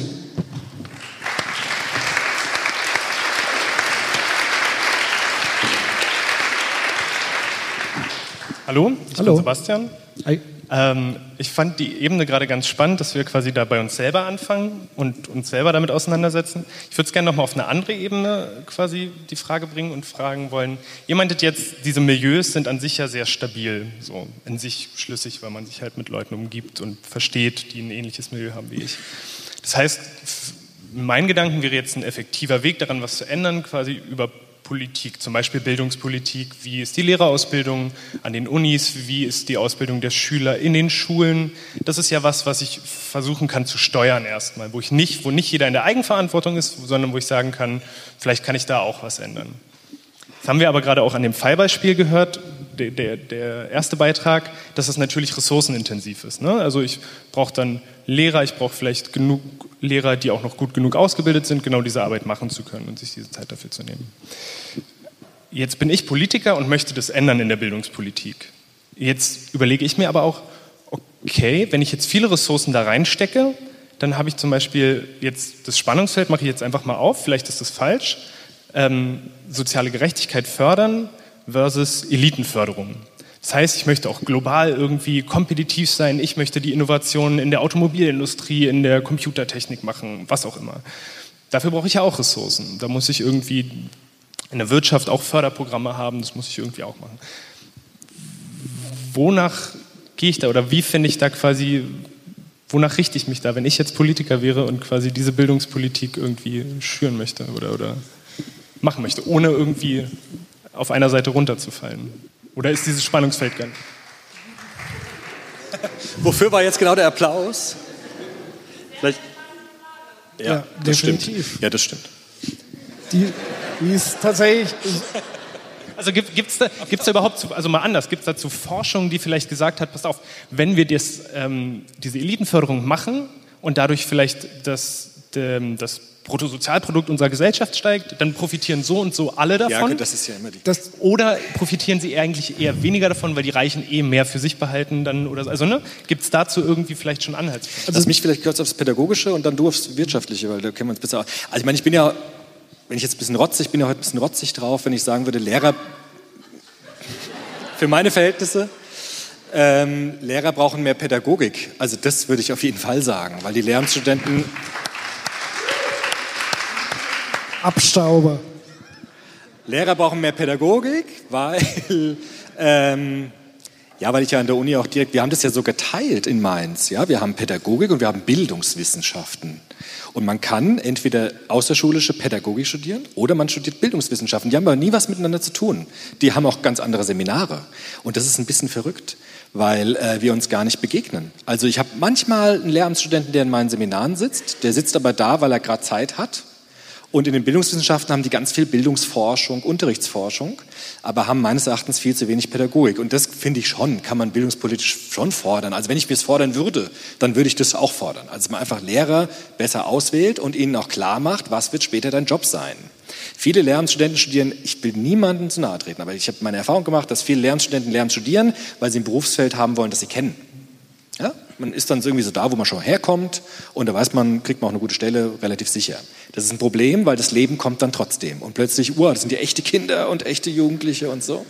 Und darauf besser vorbereiten und mehr Pädagogik machen, auch Sozialpädagogik mehr zu machen, das glaube ich, kann man erstmal auf jeden Fall unterstreichen. So, mit dem Wirtschaft, keine Ahnung, das sagst du jetzt. Ja, ich glaube, wenn ich dich richtig verstanden habe mit dieser Elitenförderung, das basiert ja so ein bisschen auf der Idee, ähm, was mittlerweile fast schon so als Mythos entlarvt ist, dieser Trickle-Down-Effekt. Also das nennt man, wenn man sagt, äh, wenn die Reichen reicher werden, dann ist es ganz gut für die Armen, weil irgendwann tropft es ja nach unten. Ja, also das ist so eine, ein mit sehr neoliberaler Mythos, der aber eigentlich schon widerlegt wurde, weil es findet nicht statt. Natürlich tropft da was runter, aber nicht in der Menge, wie man das einem vielleicht versprochen hat. Und tatsächlich ist es so, dass von vornherein Eliten ein ganz anderes Kapital schon zur Verfügung haben. Das heißt, du willst ihnen noch mehr letztendlich zur Verfügung stellen, damit sie noch mehr Kapital anhäufen können, wie sie eh schon haben. Also würde ich mir nochmal überlegen, ob das sozusagen einerseits der richtige Ansatz ist, weil letztendlich, was alle Menschen, glaube ich, gemeinsam haben, und das darf man in der Politik nie vergessen und deswegen passieren so viele Sachen in der Politik. Niemand verliert gerne irgendwas, egal wie reich oder angesehen oder sonst was ist. Also eine Stufe immer runtergehen ist auf jeder Stufe schlecht. Und deswegen ist es natürlich schwierig, sozusagen die nochmal eine Stufe hochzuheben und gleichzeitig nochmal die anderen. Das funktioniert irgendwie nicht, sondern im Grunde genommen muss man sich das wirklich wie eine Waage vorstellen. Und das heißt, irgendeiner muss irgendwie abgeben, damit der andere irgendwie was erhält. Und das kann man natürlich politisch steuern. Jetzt kann man sich überlegen, ich bin eher so ein Freund von, von klaren Haltungen. Also macht man eine klare Sozialpolitik, dann setze ich mich vielleicht eher klar für die Schwachen ein. Und da muss ich es aber auch in Kauf nehmen, dass ich mich mit den Eliten letztendlich auch anlegen muss, letztendlich, weil die haben da überhaupt keinen Bock darauf, dass du ihnen was wegnimmst und dass sie noch mehr bezahlen müssen, wo sie meinen, eh schon zu viel zu bezahlen. Also Beispiel Apple mit diesem, mit diesem Steuer, mit dieser Steuergeschichte, das ist ja völlig absurd. Also die glauben wirklich, und ich glaube noch niemals, dass das von denen irgendwie ein Trick oder Schauspiel ist, sondern sie haben, glaube ich, wirklich den Eindruck, dass sie was Gutes und genug schon für die Gesellschaft getan haben, weil sie ein paar Jobs dort geschaffen haben und damit ist sozusagen ihr Soll erfüllt.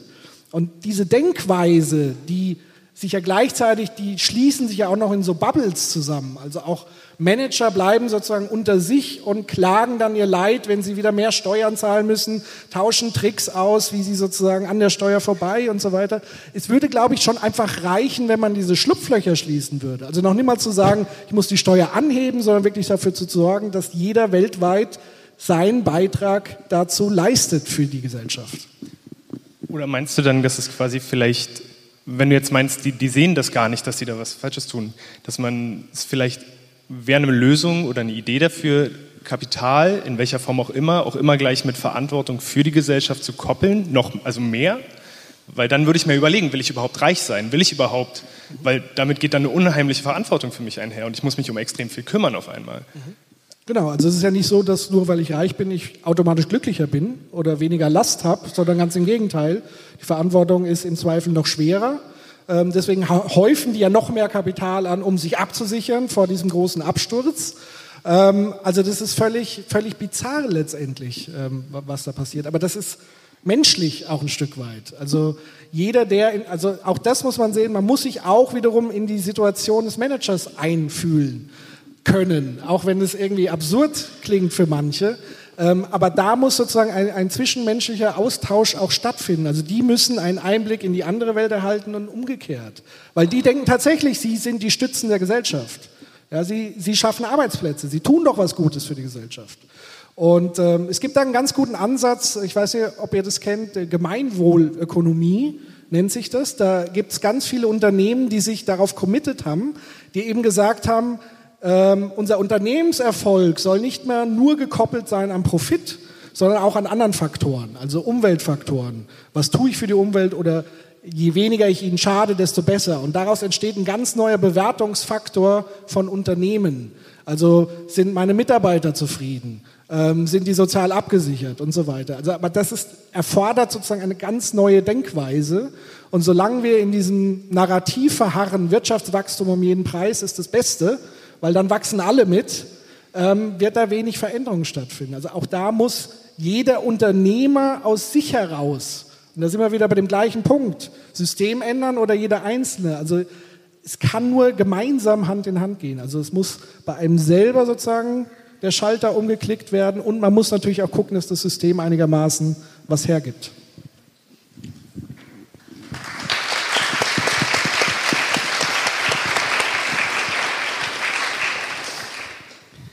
Ähm, ja, ich sitze eigentlich nur hier, um die Frauenquote nach oben zu treiben.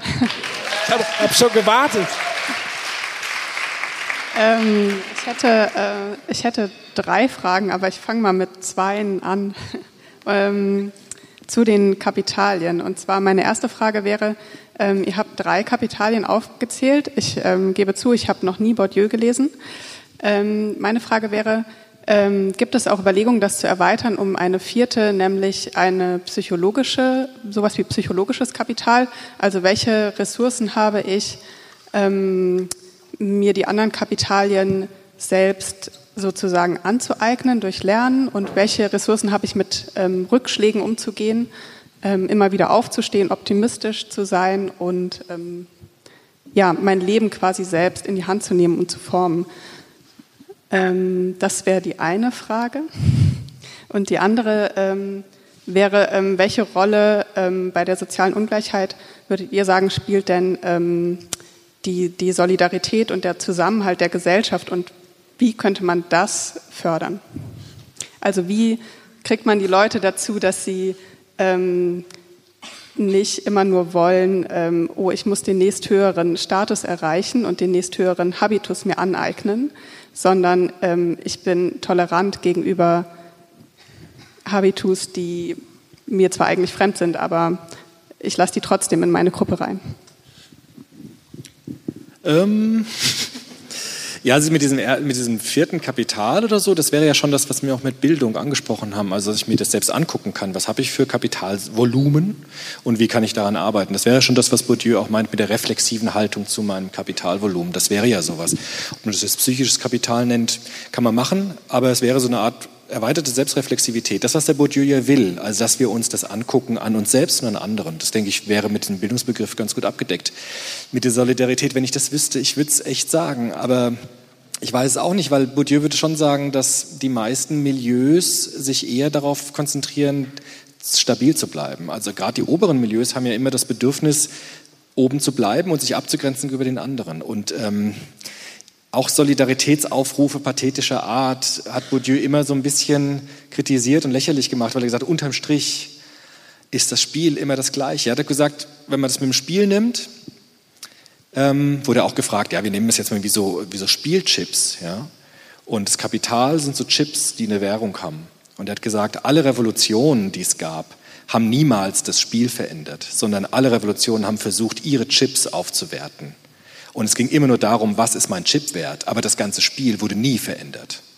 Und deshalb ist er immer ähm, sehr reserviert gewesen gegenüber der Frage, wie kann man Gesellschaft verändern, damit das Problem gelöst wird. Weil alles, was bisher war, war eigentlich nur auch wieder von Milieuinteressen geleitet, um die eigene Währung nach oben zu bringen. Von daher, ich würde erst mal damit beginnen zu sagen, wir gucken uns das ehrlich an und gucken, wo stehen wir, wo stehen die anderen, was haben wir für Bedingungen der sozialen Ungleichheit und vielleicht auch nicht so schnell auf Antworten zu schielen, weil ich, ich habe die auch nicht, aber es wäre vielleicht ein Anfang, das klar zu machen und zu reflektieren und zu Bewusstsein wiederzubringen. Und dann kann man ja noch mal gucken, sammeln, was es so für Möglichkeiten gibt. Also mir fällt vielleicht tatsächlich noch was ein dazu. Ähm, auch da wieder, es fängt bei einem selber an. Und ich glaube tatsächlich daran, äh, dass Menschen am Modell lernen. Also berühmte Bandura-Lernmodell. Also ich habe Vorbilder, imitiere die, mach's nach, stecke wieder andere an und so weiter. Das heißt, wenn man möchte, dass Solidarität stattfindet in der Gesellschaft, muss man sie selber erstmal vorleben. Also sprich, indem man sich engagiert, indem man das öffentlich macht, indem man darüber spricht, indem man andere infiziert, das auch zu tun. Also immer wieder darum kämpft für Solidarität, nicht nur indem man es einfach fordert, sondern indem man es tatsächlich dann auch tut. Ähm, und ich glaube tatsächlich, dass wir eine Gesellschaft jetzt in Deutschland sind, die dazu durchaus in der Lage ist und es zum großen Teil ja auch tun. Also gerade ähm, in, in den letzten Jahren, was da an Engagement der Zivilgesellschaft freigesetzt wurde, ist ja bahnbrechend. Nur wenn dann natürlich immer wieder Politiker populistisch da reingrätschen und das alles sozusagen schlecht machen und unter den Teppich kehren und nur die Ängste nach vorne stellen, dann wird das natürlich ein Stück weit auch überstrahlt, dieses Engagement. Und dann verlieren viele Engagierte wiederum auch äh, ihre Kraft und ihren Mut, das zu tun. Aber davon sollte man sich nicht abhalten lassen, sondern man muss eigentlich sowas wie, naja, fast schon solidarische Zellen bilden und immer mehr infizieren und nur so kann es funktionieren. Ich glaube nicht, dass man Solidarität von oben diktieren kann. Das Aber kann auch, nicht funktionieren. Auch der Solidaritätsbegriff. Bourdieu hat gesagt, diese Solidarität, auch jetzt so, was wir gehört haben, man soll solidarisch sein. Das heißt ja auch schon wieder, ähm, es gibt einen Unterschied zwischen mir und dir und ich bin dann solidarisch, weil dir geht es ja so schlecht. Auch das ist ja schon wieder eine Praxis, die soziale Ungleichheit wieder herstellt. Ich muss solidarisch sein, weil ich weiß ja, tut mir leid, dass es dir so schlecht geht, dass du so, dass du eine Frau bist und dass du doof bist und dass du so, ja. Und das alles, diese Praxis ist ja schon wieder eine Aufrechterhaltung von sozialer Ungleichheit. Bourdieu hat sich immer lustig gemacht über die Romantisierung des Arbeitermilieus in der 68er-Bewegung. Wir wollen auch Arbeiter werden, weil da ist das wahre Leben und so weiter. Die Leute hatten überhaupt keine Ahnung davon, wie das wahre Leben dieser Schichten ist. Und diese Romantisierung ist eigentlich eine Verdrängungsleistung dass man gerade nicht sich engagieren will. Und ich finde auch diese Solidaritätsaufrufe, das ist immer so geprägt von so einem, schon wieder von der Verstärkung von sozialer Ungleichheit. Also auch da würde Bourdieu sagen, das löst keine soziale Ungleichheit. Also, sorry, aber das ist, das, das ist jetzt nicht so das, wo man sagen kann, auf geht's, ja? So. Man könnte Solidarität ja auch anders verstehen. Man könnte es ja auch so verstehen, dass man sich tatsächlich auf jemand anderen einlässt und zuhört und versucht, zu verstehen und nicht nur denkt, das, was ich sehe, ist die Wahrheit. Ja, klar. Ähm, ja, und vor allen Dingen kann man sich ja solidarisch zeigen, wenn es jetzt nicht nur um Ungleichheit geht. Ja, natürlich. Um, um, das zu verfestigen. Also ja. Nur gerade weil du Bandura gesagt hast mit Modelllernen, Bourdieu sagt ja, durch Modelllernen verstärkt sich soziale Ungleichheit, weil dadurch lerne ich ja meinen Habitus und dadurch habe ich ja dann meine soziale Kapitalvolumen. Das ist, funktioniert ja gerade durchs Modelllernen. Also es ist ja gerade das, was das auch verstärkt oder beibehält. Ja. Das sehe ich nicht so. Sorry.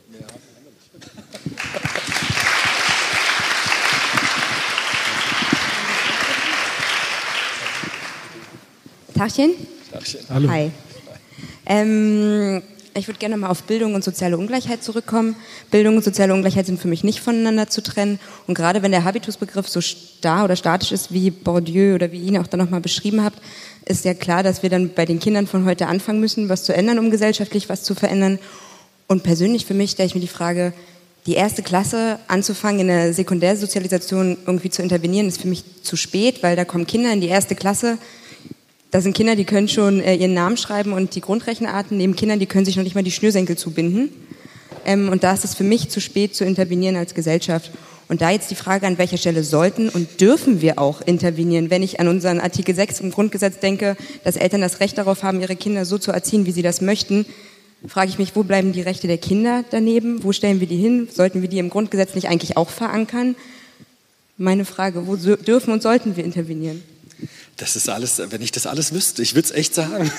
Aber genau das sind ja, ich würde es eher umdrehen. Ich glaube, dass auch das, was jetzt kam an Beiträgen, genau das Problem benennt, was kritisch ist. Also das zeigt, dass, dass ihr genau sozusagen ins Zentrum zielt von der Problematik, die auch Bourdieu gesehen hat. Immer diese Frage, was ist Freiheit auch in meiner Gestaltung meines Lebens und wo beginnt Intervention, weil ich will ja für die Kinder, ob die Intervention dann das bringt, was ich will, ist ja auch noch eine ganz andere Frage. Stichwort Kindergelderhöhung, wo geht das Geld dann hin, was machen die Eltern? Und das sind alles so Rattenschwänze an anderen Problemen. Deshalb, ich habe darauf keine Antwort, ganz ehrlich. Aber darüber zu reden, sich das klar zu machen und da Schritt für Schritt Sachen auszuprobieren, ich glaube, das ist die Lösung. Aber diese Fragen, sind genau die richtigen Fragen, weil genau diese Fragen hat auch Bourdieu gestellt und alle anderen im Gefolge von ihm. Und es gibt bisher einfach keine gute Lösung, finde ich. Keine, die das wirklich grundlegend ändert. Ja. Aber da vielleicht mal ein Beispiel. Also ähm, jetzt bitte nicht buhen, aber ich komme aus Bayern.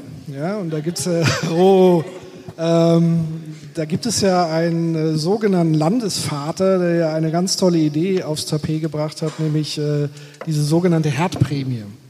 Und weil du so ein bisschen auch in die Richtung schon äh, hingesteuert hast, wo muss man eigentlich ansetzen?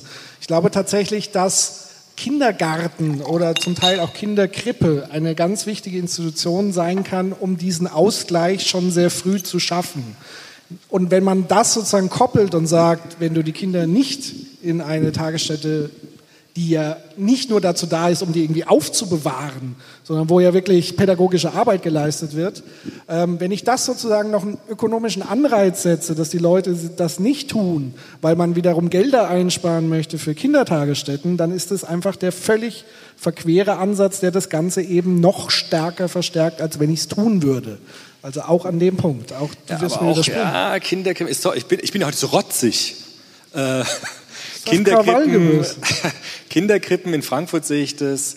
Auch da gibt es sofort soziale Ungleichheit. Es gibt halt Kinderkrippen, die privat finanziert werden, die teurer sind, dann halt wieder für die Eltern, die sich das leisten können, dann gibt es die Kinderkrippen, die nichts kosten. Es gibt sofort wieder los. Also wir machen eine Innovation mit Kinderkrippen, tolle Idee, und gleich greift die soziale Ungleichheit. Also gleich geht es wieder von vorne los. Also es gibt wieder dann Krippen, die sich ihr Personal aussuchen können, die sich die Kinder aussuchen können. Und dann gibt es wieder so Restkrippen für die, die halt dann übrig bleiben.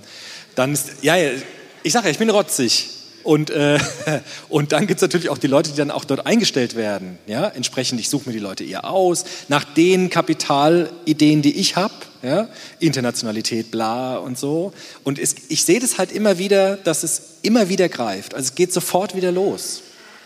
Ja. Aber dann sind wir ja jetzt an dem Punkt, dass wir sagen, okay, Bourdieu habe ich jetzt auch das Gefühl, hat irgendwie nicht besonders viele Lösungsvorschläge gebracht. Ähm, ihr bezieht euch jetzt aber sehr viel auf Bourdieu und seine Gesellschaftstheorie. Ich finde die auch gut. Ich, bin ja, ich begrüße die Theorie von Bourdieu sehr. aber dann frage ich mich, gibt es denn irgendwo noch Soziologen oder Gesellschaftstheoretiker, die äh, konkrete Lösungsvorschläge Ja, es gibt ganz viele Soziologen, die sagen, wir haben für alles eine Lösung, weil sie das Problem nicht mehr sehen. Also das ist eher das. Also ich glaube halt, dass ganz viele Leute sagen, ja, wir haben tolle Lösungsvorschläge und wir haben ganz tolle Modelle und ich vermisse eben diesen Stachel. Also Bourdieu ist für mich ein Stachel und der Stachel soll bleiben. Also ich habe jetzt auch nicht eine Idee, wie man das lösen kann. Ich habe jetzt auch kein Rezept oder Patentlösung, wie du es immer so schön sagst, mit dem, mit dem D. Ähm, aber ja, die dann sozusagen wieder zum Problem wird, vielleicht eine Lösung. Aber ich finde, für mich, ich kenne ja so ein paar soziologische Theorien und Bourdieu ist immer der Stachel, auch für die Pädagogen mit ihrem pathetischen Bildungsbegriff. Alle Kinder sollen gefördert werden und wir machen die große Bildungsrevolution, da wird alles ganz toll. Und da ist Bourdieu immer wichtig, nämlich da hinzugucken und es ernst zu nehmen, ohne jetzt gleich zu sagen, wie lösen wir das auf. Das ist halt unbefriedigend, aber ich finde es ein Stück weit, ähm, kann man es vielleicht aushalten, zu sagen, es gibt dieses Problem und es ist wichtig, das immer wieder anzusprechen. Ja, aber deswegen wird ja äh, Sozialpädagogik etc. nicht überflüssig. Also das klingt ja quasi so, ja, dann können wir es auch gleich lassen. Nein, Bitte nicht, ich bin gerade fertig studiert. natürlich nicht. Sozialpädagogen, Sozialpädagoginnen, ich bin ja auch einer, müssen einen guten Blick für soziale Ungleichheiten haben und in jedem Einzelfall gucken, was kann man da machen?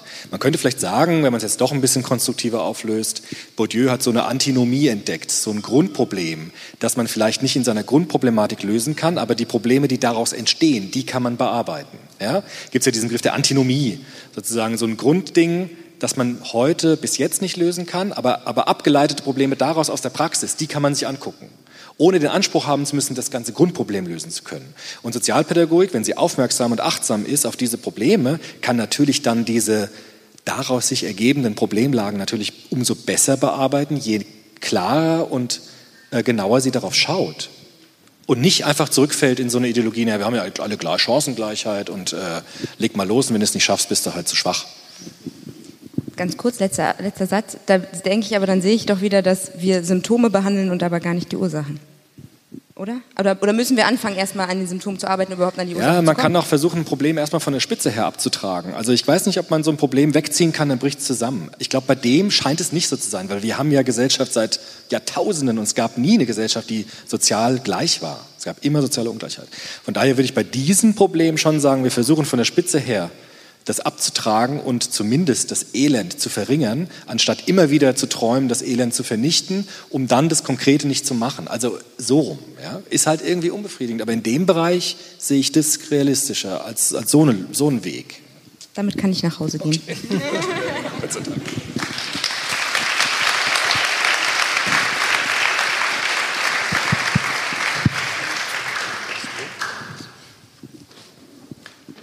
Ist offen? Ja.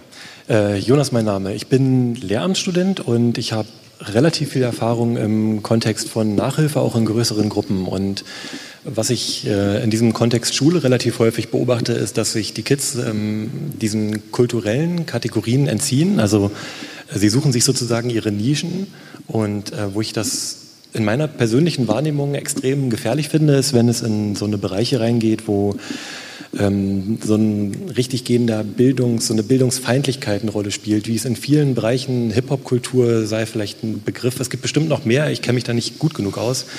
Und da ist dieser, da, da fehlt diese Kategorie, da finde ich den Anschluss nicht, da kriege ich die nicht gegriffen da kriege ich die nicht eingeordnet und da kann ich die auch nicht mehr mitziehen. Da fehlen einfach alle Argumente, irgendwie den Kids zu zeigen, guck mal hier, das ist wichtig, das brauchst du, damit musst du irgendwie dich später mal in eine Gesellschaft eingliedern, weil eben auch Ide also solche ähm, Personen existieren, die das vorleben, die also nur aus ihrer ähm, irgendwelche Rapper, Rap, äh, Rapper, Rapper, Hip-Hopper, whatever, die stellen sich hin und äh, zeigen, ich habe hier ein megamäßig großes ökonomisches Kapital aufgebaut, ich bin super erfolgreich, ziehen da ihre Bestätigung raus, haben vielleicht auch eine gewisse ähm, soziale ähm, Randgruppe, also eine Gruppe, in der sie sich wohlfühlen und auch Bestätigung bekommen, aber kulturell eine komplett disjunkte ähm, ähm, ähm, ähm Kapitalsorte äh, verkörpern und sich komplett abgrenzen von dem, was wir an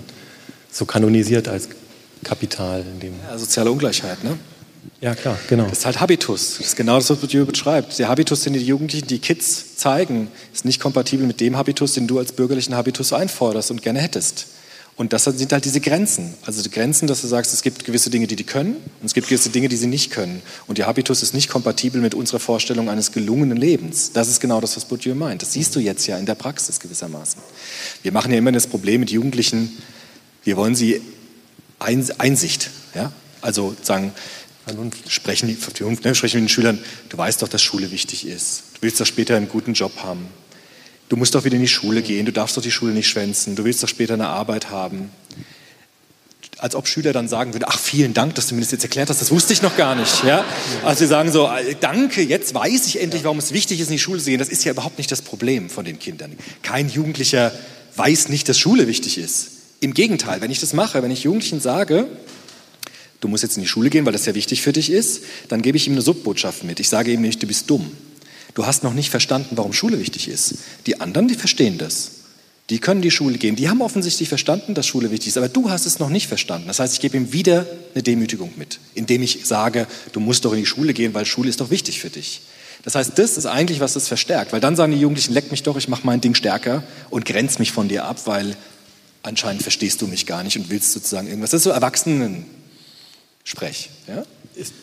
Und der, der Punkt ist ja, es ist ja nicht so, dass die sich nicht bilden.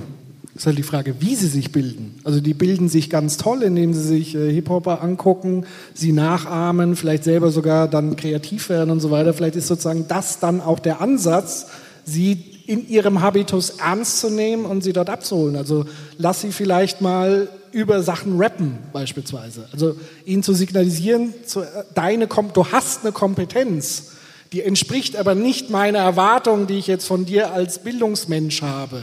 Aber lass uns doch mal da irgendwie so in den Kontakt kommen. Zeig mir doch mal, was du kannst. Und die können in der Regel immer irgendwas. Und daran kann man letztendlich ein Stück weit pädagogisch auch ansetzen, um dann mit ihnen zu arbeiten. Aber ich glaube tatsächlich, wie Nils sagt, ihnen vor den Latz zu knallen, ihr seid dumm, funktioniert nicht, sondern man muss sie sozusagen so wie hier der erste Gast, der gesagt hat, äh, ich bin das erste Mal überhaupt akzeptiert worden und dann hat sich was geöffnet. Also ich glaube, das ist so der, der Schlüsselmoment, sie da zu holen, wo sie sich befinden und auch wertzuschätzen, was sie tatsächlich an Kompetenzen mitnehmen, was einem vielleicht selber nicht gefällt, aber die gehen ja in dieser Welt so auf. Also ich würde mitgehen, dass man die Kids da abholen muss, wo sie stehen.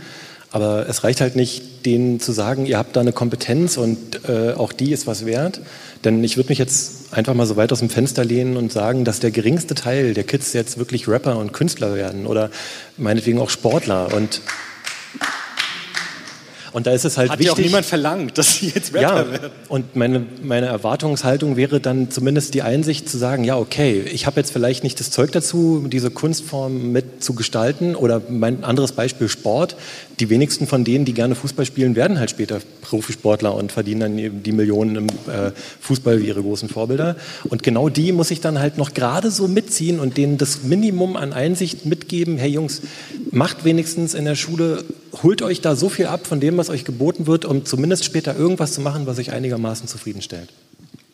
Ja, und das Problem natürlich, ich weiß nicht, und wie mache ich das? Wie mache ich das? Genau, also ich weiß ja nicht, in welcher Richtung. Also du hast ja auch einen Auftrag, den du als Nachhilfelehrer sozusagen erfüllen musst. Das Oder ist ja nicht der Lehrer. Auftrag der Kinder, die die Kinder dir geben, sondern meistens die der Eltern und der Gesellschaft. Genau. Also das heißt, du, kann, du bist schon mal sehr eingegrenzt in deiner pädagogischen Arbeit, weil du musst da gewisse Ziele erfüllen.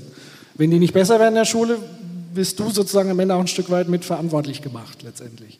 Aber man braucht sozusagen auch diese Freiräume, um Interessen der Kinder, also es geht ja nicht darum, dass die jetzt unbedingt Kompetenz im Bereich Rap haben, aber sie haben ein bestehendes Interesse und sie kennen sich aus in dem Thema.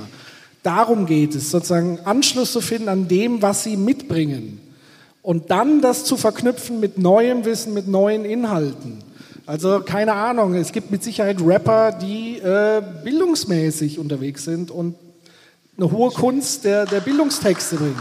Also solche Sachen ihnen fort, das ist Ja, Welt, aber die diese Rapper, die bildungsaffinen Rapper, sprechen auch wiederum die Kids an, die auch bildungsaffin aufgezogen worden sind. Auch da haben wir sozusagen, bevor ihr so schnell klatscht, ja, natürlich gibt's das. Aber wer hört diesen Rap und welche Kids sind das? Natürlich sind es wieder auch Kinder, Jugendliche, die auch wiederum ziemlich viel Kapital mitbringen. Also auch da gibt's auch wieder soziale Ungleichheit. Ihr kommt da einfach nicht raus. Also auch mit...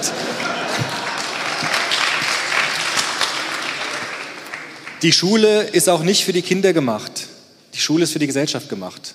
Und wenn wir die Schule für Kinder machen würden, dann sähe die Schule ganz anders aus, als sie jetzt aussehen würde. Und auch da, ich habe kein ideales Programm für die Schule. Ich bin auch kein Schulrevolutionär. Aber ich finde es ehrlich, einen Blick drauf zu werfen, was ist Schule heute, was kann sie leisten. Natürlich hast du einen Auftrag, eine Rolle, kannst aber auch nicht soziale Ungleichheit einfach abschaffen in deinem, in deinem Richtungsbereich. Aber vielleicht kannst du ein bisschen was machen, wie Patrick gemeint hat und so weiter. Also Schule, man muss schon ehrlich sein zu den Kindern und nicht immer so tun. Bei den Einschulungsfesten dann sind Luftballons da und schöne äh, Schlangen und so und da wird getanzt und gesungen. Aber am nächsten Tag geht der Unterricht los. Am nächsten Tag sind die Luftballons weg.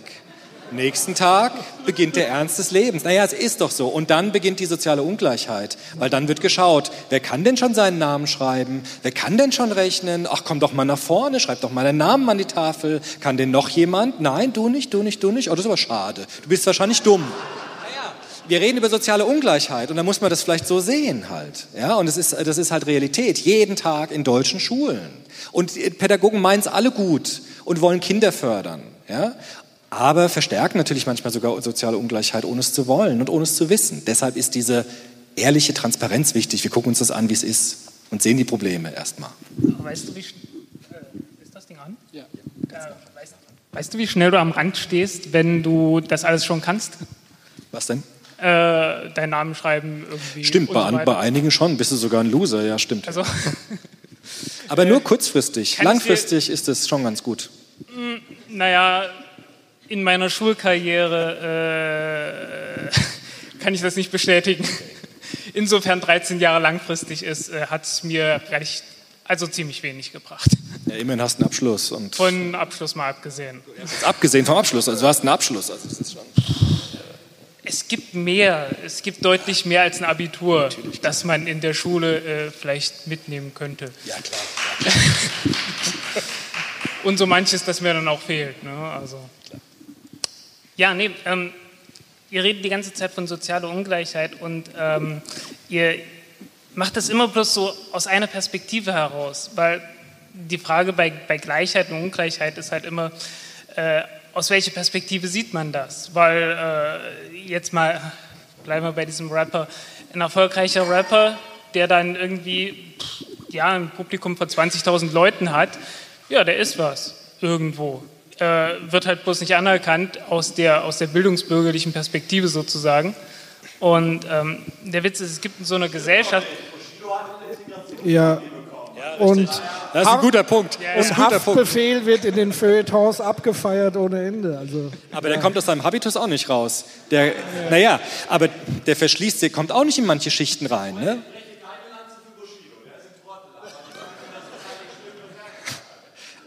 Ja, aber Bushido ist tatsächlich ein gutes Beispiel, weil tatsächlich, es gab ja so den, den Aufstieg und Fall des Bushidos, was wir alle so in den Medien mitbekommen haben. Also er, er ist gestartet als Agro-Rapper, äh, mit seinen hammerharten, krassen Texten. Dann plötzlich hat er den Integrationsbambi, dann war er Praktikant im Bundestag. Und plötzlich ist er wieder völlig runtergecrashed und hat sich mit seinen alten Kollegen da in dubiose Geschäftereien und so weiter. Ja, weil er seinen Das heißt, Habitus weil er nicht geändert hat. Habitus nicht Ist natürlich interessant, dass man als Praktikant an der obersten Stelle seiner äh, Karriere sein kann. Ja, natürlich. Aber wenn du, ja. aber wenn du den Habitus nicht änderst, dann kommst du in gewisse Kreise auch nicht rein, auch wenn du ganz viel Geld hast.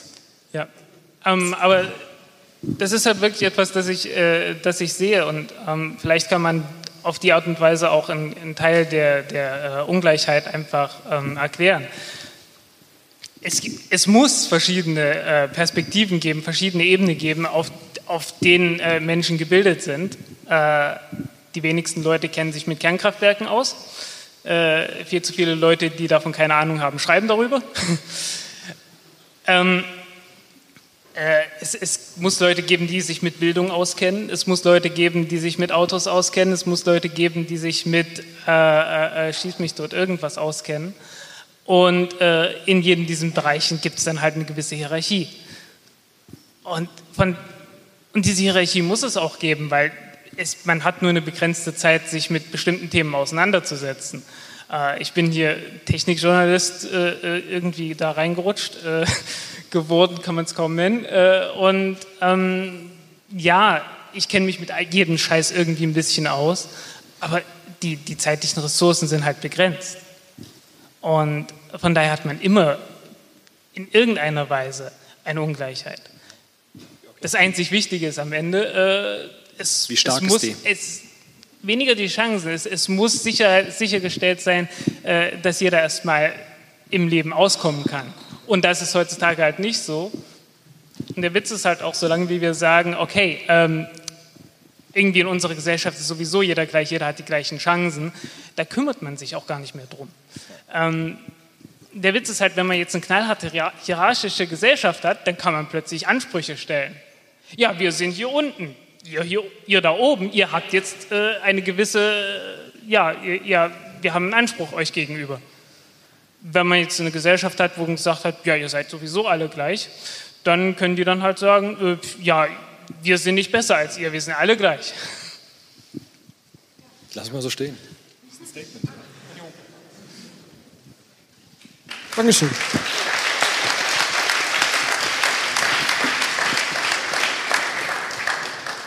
Hi, ich bin die Pia. Ähm, wir haben das super interessante Feld der Schule verlassen. Es tut mir auch ein bisschen leid, aber ich bin so ein bisschen die Frau für, fürs Konkrete und wir reden ziemlich viel über das Thema soziale Ungleichheit an sich. Wir haben auch schon das Thema ähm, Ausländer mit anderen Staatsangehörigkeiten gehabt. Und mich würde jetzt ähm, im Konkreten interessieren, wie ihr andere Dimensionen der Ungleichheit erlebt, also zum Beispiel Geschlecht und Ethnizität. Und äh, wenn ihr das als äh, ursächlich für Ungleichheit erlebt, was ihr euch für Mechanismen vorstellen könntet, konkret, die das beseitigen könnten.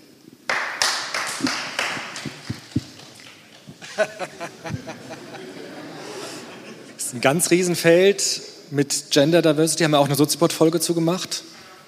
Ähm, Gibt es nochmal andere Mechanismen, die dabei eine Rolle spielen? Müssten wir jetzt ganz lang und ganz viel drüber reden. Bourdieu hat auch dazu was geschrieben. Interessanterweise die ähm, Genderforscherin klassischer Art, Judith Butler zum Beispiel, hat auch ganz viel über Bourdieu gelesen, ganz viel auch darüber geschrieben, auch über Foucault dann wiederum, weil dort natürlich auch soziale Ungleichheit sich reproduziert durch den Habitus zum Beispiel. ne? Was heißt es eigentlich, eine Frau zu sein? Was heißt es, ein Mann zu sein? Was ist ein echter Mann? Was ist eine echte Frau? Alles das sind Habitusformen, die wir lernen durch Konditionierung in unserer Erziehung und Sozialisation. Die brechen jetzt so langsam auf, aber auch erst seit kurzem, ja, seit 10, 20 Jahren vielleicht. Wie das Neue entsteht, wie man die soziale Ungleichheit beheben kann. Ich, wie gesagt, wenn ich es wüsste, ich würde es euch allen sagen, aber ich weiß es einfach nicht. Ja. Zumindest nicht in diesem großen Stil. Man kann, wie gesagt, konkrete Probleme kann man lösen in diesen konkreten Dingen, aber das Grundproblem soziale Ungleichheit, da habe ich halt einfach kein Rezept für. Ich auch nicht. Also Schade. das Einzige ist tatsächlich auch das, was wiederum Bourdieu ja zumindest als Ansatz auch mitgeliefert hat, ist, sich das überhaupt erstmal bewusst zu machen. Das ist ja der allererste wichtige Schritt. Weil wenn niemand davon ausgeht, dass das überhaupt der Fall ist, und das haben wir ja gerade bei, bei der Gender-Debatten, erleben wir es ja immer wieder, dass sozusagen Kräfte wirken, die sagen, das ist ja sowieso alles Quatsch und so weiter. Und das ist genau schon mal der erste Ansatz zu sagen, mehr darüber zu sprechen, mehr das zu thematisieren, das offen zu legen, sich bewusst zu machen, reflektieren und so weiter. Und das ist so eher der, der Punkt, überhaupt das erstmal aufzudecken. Vielen Dank. Gerne. Ja, hi, ähm, ich bin Mario und ich, äh, zum Anfang oute ich mich erstmal als äh, Jurastudent mit Nebenjob. Äh, oh, oh. Das ähm, ist ja kein Problem. Ähm, und dann würde ich gleich erstmal was aufgreifen, was ich gerade gehört habe, nämlich, ich glaube, du hast ähm, vor, vor kurzer Zeit gesagt, dass äh, man Solidarität nicht erzwingen kann. Äh, dem würde ich zustimmen, aber ich glaube, wenn man in einer Gesellschaft ist und in einer Position, äh, in der man das ermöglichen kann, ist man trotzdem irgendwie in der Pflicht, zumindest Rahmenbedingungen oder ähm, sowas zu schaffen, genauso wie man leider, weil ähm, Gesellschaften so, ähm, so, so unbeweglich sind, auch Rahmenbedingungen für Toleranz schaffen muss. Glaube ich, müsste man sowas, ähm, wenn man es kann, auch Rahmenbedingungen für Solidarität schaffen. Und ähm, das zum einen und zum, zum zweiten meine Frage oder vielleicht mein Ansatz, weil es jetzt noch nicht ähm, gefallen ist und weil es zumindest eins dieser ähm, dieser Kapitale tackeln würde, ähm, ist meine Frage jetzt, was euer Standpunkt ähm, zum bedingungslosen Grundeinkommen ist. Also wenn man jetzt äh, sagen würde, dass zumindest ähm, dieser Kapitalgedanke vielleicht von Anfang an äh, ausgeglichen ist. Ja, also ich würde sagen, man sollte es zumindest mal ausprobieren, um äh, zu erfahren, was passiert dann. Also weil wir wissen nicht, was passiert. Wir wissen weder, ob das jetzt die äh, Heillösung ist, wo viele daran glauben, oder andere, die sagen, jetzt geht alles den Bach runter. Also ich denke, man muss sozusagen Experimente wagen und es gibt ja Länder, die schon die ersten Experimente gewagt haben. Und dann muss man sich das genau angucken, was hat das für Effekte und so weiter, lohnt es sich und so weiter und so fort. Also per se finde ich die Idee erstmal nicht schlecht aber man muss sie halt einfach in der Praxis ein Stück weit auch mit erproben und auch unter gewissen Rahmenbedingungen erproben und sagen, wenn es nicht funktioniert, müssen wir es aber auch wieder einstellen. Weil das Problem an Politik ist ja oftmals, es werden Gesetze erlassen oder neue Richtlinien, dann dauert das erstmal zehn Jahre, bis das überhaupt irgendwie greift und dann schleppt man das oftmals mit durch. Also man ändert es dann nicht wieder. Also ich bin dafür mehr Experimentierfreude, was sozusagen Politik angeht. Ähm, und das muss man halt einfach ausprobieren, vielleicht erstmal im Kleinen und dann hochskalieren. Ja, du wirst aber auch durch sozial, ich glaube, auch das Grundeinkommen wird die soziale Ungleichheit nicht aufheben. Also, weil die Milieus werden dann wieder versuchen, sich abzugrenzen. Da gibt es dann vielleicht die Grundis. Ja, spielen nicht mit den Grundi-Kindern.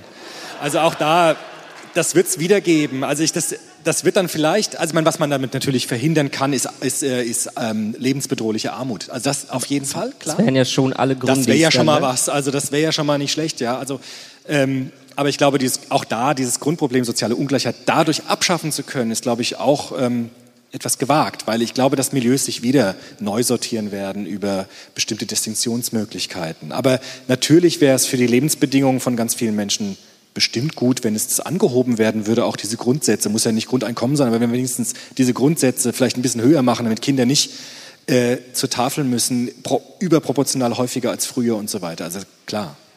Und worüber wir irgendwie noch gar nicht diskutiert haben, ist nämlich die Frage, welche Funktion hat eigentlich soziale Ungleichheit in einer Gesellschaft? Und wer hat ein Interesse daran, das sozusagen auch zu bewahren?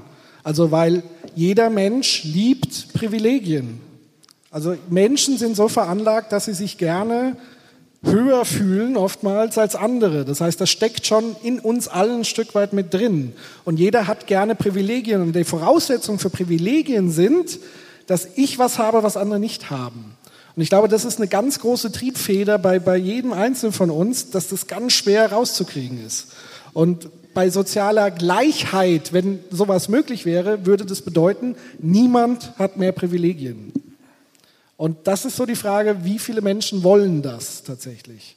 Also offenbar ist dieses Spiel so reizvoll, von unten nach oben zu kommen, dass das alle wunderbar gerne mitspielen wollen irgendwie. Wenn man mal ehrlich ist, wenn man schon ehrlich sein soll.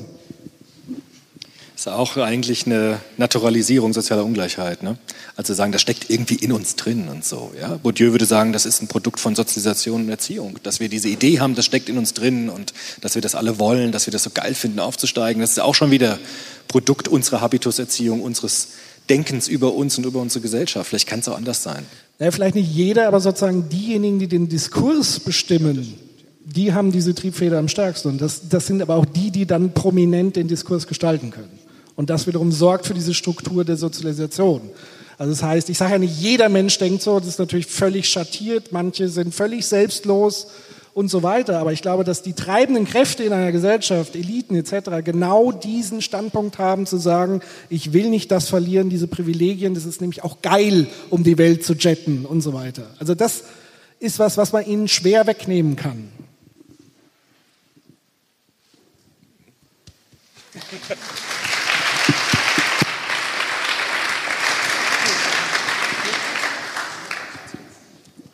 Ähm, ja, hi, äh, ich bin Micha. Hallo. Ich kriege jetzt wahrscheinlich wirklich ein bisschen Ärger, weil ich habe mal BWL studiert. Uh. Und, ähm, aber im Laufe dieses Studiums ist mir tatsächlich eine Sache aufgefallen, nämlich dass gesamtgesellschaftlicher Erfolg bei uns ja eigentlich nur durchs BIP medial ähm, definiert wird. Und ich habe irgendwann mal ein Buch gelesen, ich glaube, das war von Precht oder so, und da hat mich eine Sache unglaublich inspiriert, weil in Bhutan ähm, gibt es eine andere äh, Kennziffer für gesellschaftlichen Gesamterfolg. Und zwar haben die sowas wie ein Bruttoglücksprodukt. So, ich bin einfach der Meinung, dass viele Sachen einfach auch viel mit dem Bewusstsein der äh, Gesellschaft zusammenhängen. Und wenn man ja, ständig suggeriert bekommt, ey, Deutschland geht's doch gut, guckt euch doch unsere Wirtschaftszahlen an. Ähm, ich glaube, dann denken viele Menschen, die gerade oben sind, gar nicht so wirklich drüber nach, weil die kriegen ja wirklich hm, bestätigt, okay, wir haben ja den Erfolg.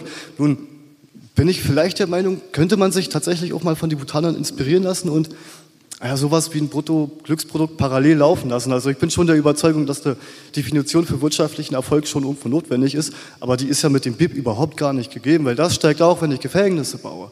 Ja, weil naja, ist ja einfach so. Wenn immer mehr Straftaten in Deutschland geschehen und deswegen immer mehr Leute eingeknastet werden, baue ich mehr Gefängnisse. Diese Gefängnisse gehen ja positiv in die Wirtschaftsleistung ein. Und das ist dann ein Erfolg. Also man sollte sich einfach über die Kennziffern von Erfolg wirklich vielleicht auch mal Gedanken machen. So als Inspiration, einfach um vielleicht ein Stück voranzukommen. Ne? Es geht ja auch ein bisschen um Lösungsvorschläge, wollte ich sagen. Und dann habe ich noch äh, eine Sache, und zwar zu dem Freiheitsbegriff, der gefallen ist, ganz am Anfang. Ich glaube, das ist teilweise auch eine das ist ein Paradoxon auf jeden Fall. Weil wenn man der Meinung ist, okay, durch die Anhäufung von, von Geld ist ja schon wirklich geil. Also ich meine, wer hat nicht gerne Geld? Ähm, klar hat man bestimmte Freiheitsgrade, die ihnen eröffnet werden. Ich kann überall hinfliegen, ich kann im Luxushotel wohnen, ich kann noch einen Sportwagen holen auf der Rennstrecke und da meinen Adrenalinkick holen. Aber in bestimmten Sachen macht mich diese Freiheit wahnsinnig unfrei. Weil, und da ist der Empathiebegriff vorhin so wunderschön gefallen ich kann nicht mehr empathisch sein. Das kann ich mir überhaupt gar nicht leisten. Ich kann meine sozialen Kontakte nicht nach meinem Empathieempfinden aussuchen. So, wenn ich jetzt zum Beispiel in Berlin auf dem Alexanderplatz eine Rede höre von vielen Leuten, die wirklich was verändern wollen und habe das Gefühl, okay, der Mann spricht mir eigentlich aus der Seele, wenn ich ehrlich bin. Aber fuck, ich kann es ihm ja nicht sagen, weil ich habe ja, ich bin ja oben. Ich kann ja jetzt in meiner Gruppe, ich kann, ich kann ja nun wirklich nicht ehrlich sein, weder zu ihm noch zu mir selbst.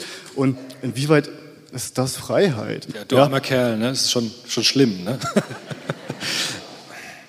also, ich denke, ich denke, man braucht nicht versuchen, die Natur des Menschen zu ändern. Also ich denke, Menschen, Menschen sind ungleich. Naja, ungleich sind wir einfach. Wir werden ungleich geboren. Nicht jeder hat äh, die gleichen mathematischen Fähigkeiten wie irgendjemand anderes. Aber dazwischen kommt halt vieles. Ne? Bevor wir jetzt schon gleich von natürlichen Begabungen sprechen, sollten wir uns die sozialen Ungleichheiten erstmal angucken. Das, was der Bourdieu sagt, sorry, wenn ich jetzt reinquatsche, aber diese Abkürzung auf Natur vergisst halt, glaube ich, ganz viel zwischendrin. Ja. Also Natur ist immer oft so eine Abkürzungsstrategie. Mhm. Und natürlich macht Geld irgendwie unfrei, aber ich glaube, jemand, der wirklich kein Geld hat, findet das eine ziemliche Luxusproblematik, dass Geld so schrecklich unfrei macht. Also das ist schon... Also die Frage ist ja, was nee, also, man daraus was macht. Ich, was ich, also ich bin gar kein Freund von diesen Extremen, weder eins noch das andere. Es geht nur darum, die Waage zu halten, weil ich bin wirklich davon überzeugt, dass man Gleichheit nicht herstellen kann. Die Menschen haben unterschiedliche Interessen, die Menschen werden von verschiedenen Dingen bewegt.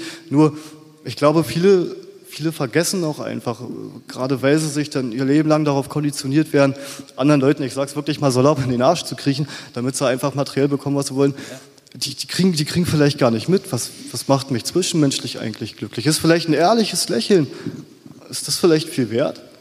Oder so? Also es ist ja vor allen Dingen neben dem Freiheitsbegriff ganz stark der Glücksbegriff, der ja auch bei dir gefallen ist einfach. Also zu sagen, ähm, nur weil ich jetzt oben irgendwie in der Liga mitspiele, bin ich automatisch glücklich. Das ist äh, Quatsch, das funktioniert nicht. Kann funktionieren, also deswegen Geld kann schon glücklich machen, aber es ist nicht zwangsläufig der Garant dafür, dass das so passiert. Also deswegen ja. ist natürlich eine Reflexion über die Frage, was macht Menschen eigentlich glücklich, schon sehr sinnvoll. Ja, ich bin, ich bin da tatsächlich, ach, ich weiß nicht so, ich bin auch ein bisschen buddhistisch geprägt. Ich bin so ein Freund der Mitte. Man braucht natürlich gewisse materielle Umstände, um Glücksempfinden zu haben. Wenn ich hungrig bin, wenn ich friere, äh, da wäre ich persönlich überhaupt gar nicht glücklich.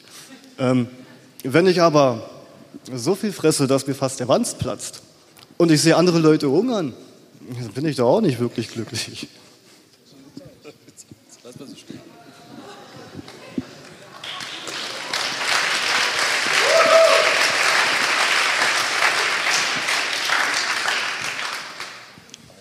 Ich würde mit meinem Vorredner in zwei Aspekten auf jeden Fall anschließen wollen. Ähm, wir haben die ganze Zeit, oder ihr habt es so dargestellt, dass soziale Ungleichheit etwas Schlechtes wäre. Und äh, da kommt sicherlich auch nochmal auf die Perspektive drauf an. Du hast es so ein bisschen angefangen anzudeuten. Ja, aus welcher Perspektive ist es vielleicht auch gewollt, dass wir so ein soziales Ungleichgewicht haben? Und äh, da komme ich gleich nochmal drauf. Das zweite ist der Glücksbegriff. Und den würde ich deswegen nochmal aufgreifen, äh, weil ihr auch mehrfach betont habt, Menschen sind so und so und Menschen sind so und so. Ähm, da gibt es ein paar Studien, die ein paar Dinge widerlegen. Also das erste ist aus meiner Sicht, ähm, der, eigentlich geht es ja darum, dass der Mensch glücklich und zufrieden ist. Und da wurde mal eine Studie durchgeführt und da hieß es, äh, ab so einem Einkommen, Bruttojahreseinkommen von 75.000 Euro ist so eine Schwelle erreicht, da ist man zufrieden. 75.000 im Jahr. Ja, so, äh, durchschnittlich, so haben wir mal so ermittelt. Ja. Dem würde ich zustimmen, Ich habe die Studie nicht ja. durchgeführt. Ich glaube, das, das stimmt. Ich glaube, das, so, das ne? kommt hin, ja. Genau. So. Und ab da, wenn da nochmal 10.000 mehr drauf kommen oder 100.000, dann oh, ist auch. schön. Würde ich auch zustimmen, das stimmt, ja. Macht jetzt auch nicht so viel Glück. Auch nicht so viel, aber passt. Ja. Genau. Ja, ist klar. Und wenn man das also erreicht hat, dann ist man also erstmal zufrieden. So. Also das bedeutet, erstes Argument gegen diese These von wegen, die Menschen streben immer im Wettkampf nach oben. Ja, weil irgendwann ist da eine Sättigung erreicht. Eine zweite Sättigung ist auch eine natürliche Sättigung. Natürliche Sättigung. Ja, und jetzt kommt sie mich, weil mit dem Alter ah, ja.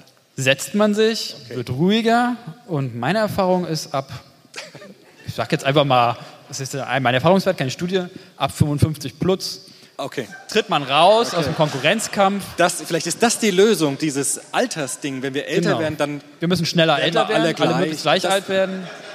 Okay, ja. Okay. Weniger Konkurrenzsituation. Ja, ja, also daher, Menschen sind nicht so, sondern sie sind in ihren Lebensphasen, haben sie bestimmte Verhaltensweisen sicherlich. Und dann, um ihren Glückszustand zu erreichen, jetzt komme ich auf den Rosenberg, gewaltfreie Kommunikation, der hat so ein Grundkonzept, Bedürfnisse. Und eigentlich geht es im Konzept der, oder deren, nach deren Aussage immer darum, dass Bedürfnisse zu befriedigen sind. Und das heißt, die Bedürfnisse der Menschen sind unterschiedlich und daher wieder der Hinweis auf meinen Vorredner, sobald die erfüllt sind, bin ich glücklich. Und das muss nicht immer mit materiellen Dingen abhängig sein. Und wenn ich das betrachte, dann geht es auch nicht darum, irgendwelche Privilegien zu haben oder so, sondern es geht darum, Menschen haben unterschiedliche Bedürfnisse, sind unterschiedlich stark ausgeprägt, wir sind alle Individuen und das muss man in einer gewissen Weise Art würdigen. Und deshalb ist es auch so, Theorie, Manager, ja, die ihr vorhin auch noch mal kurz angesprochen hattet, auch in so ein entsprechendes Bild, in so ein Klischee reingedrückt habt, äh, die haben auch bestimmte Bedürfnisse und die verhalten sich deshalb auch so. Aber bei denen sind bestimmte Bedürfnisse derart ausgeprägt, dass sie teilweise pathologische Züge annehmen ja, und deshalb auch dahin kommen, wo sie hingekommen sind. Ja, also daher, das muss man auch dann wiederum betrachten, die haben halt Bedürfnisse, die sind vielleicht nicht gesund für sie selbst, ja, aber wenn sie damit glücklich wären, okay, so what, ja. Und äh, der letzte Aspekt von wegen ähm, soziale Ungleichheit, ist das überhaupt was Schlechtes? Ähm, wir leben immer im Kapitalismus. Und der Kapitalismus, das ist die Krise. Und aus dieser Sicht heraus ist es gut, dass es ein soziales Ungleichgewicht gibt, weil das die Leute motiviert, immer wieder vor ihrer Existenzängste spielt und deshalb zur Innovation antreibt und so weiter. Ich will das gar nicht für toll erklären und so, ne? aber aus dieser Perspektive heraus, das treibt die Innovation und die Arbeitsfähigkeit der Menschen an. Und deshalb gibt es dieses Ungleichgewicht. Und solange wir diesen Kapitalismus wollen, solange wird es auch das Ungleichgewicht geben. Aber Ja, vielleicht noch ein Satz dazu. Also ich, ich widerspreche tatsächlich an dem Punkt, wo man sagt, Innovationen finden dann statt, wenn ich genug Druck aufbaue und den Leuten es schlecht genug geht, damit sie sich anstrengen und es tun. Das ist überhaupt nicht der Fall. Innovationen finden dann statt, wenn ich großen kreativen Freiraum habe, trotzdem Grenzen habe, aber ich brauche es. Also, das ist so ein bisschen so wie, ich lerne am besten mit dem Stock.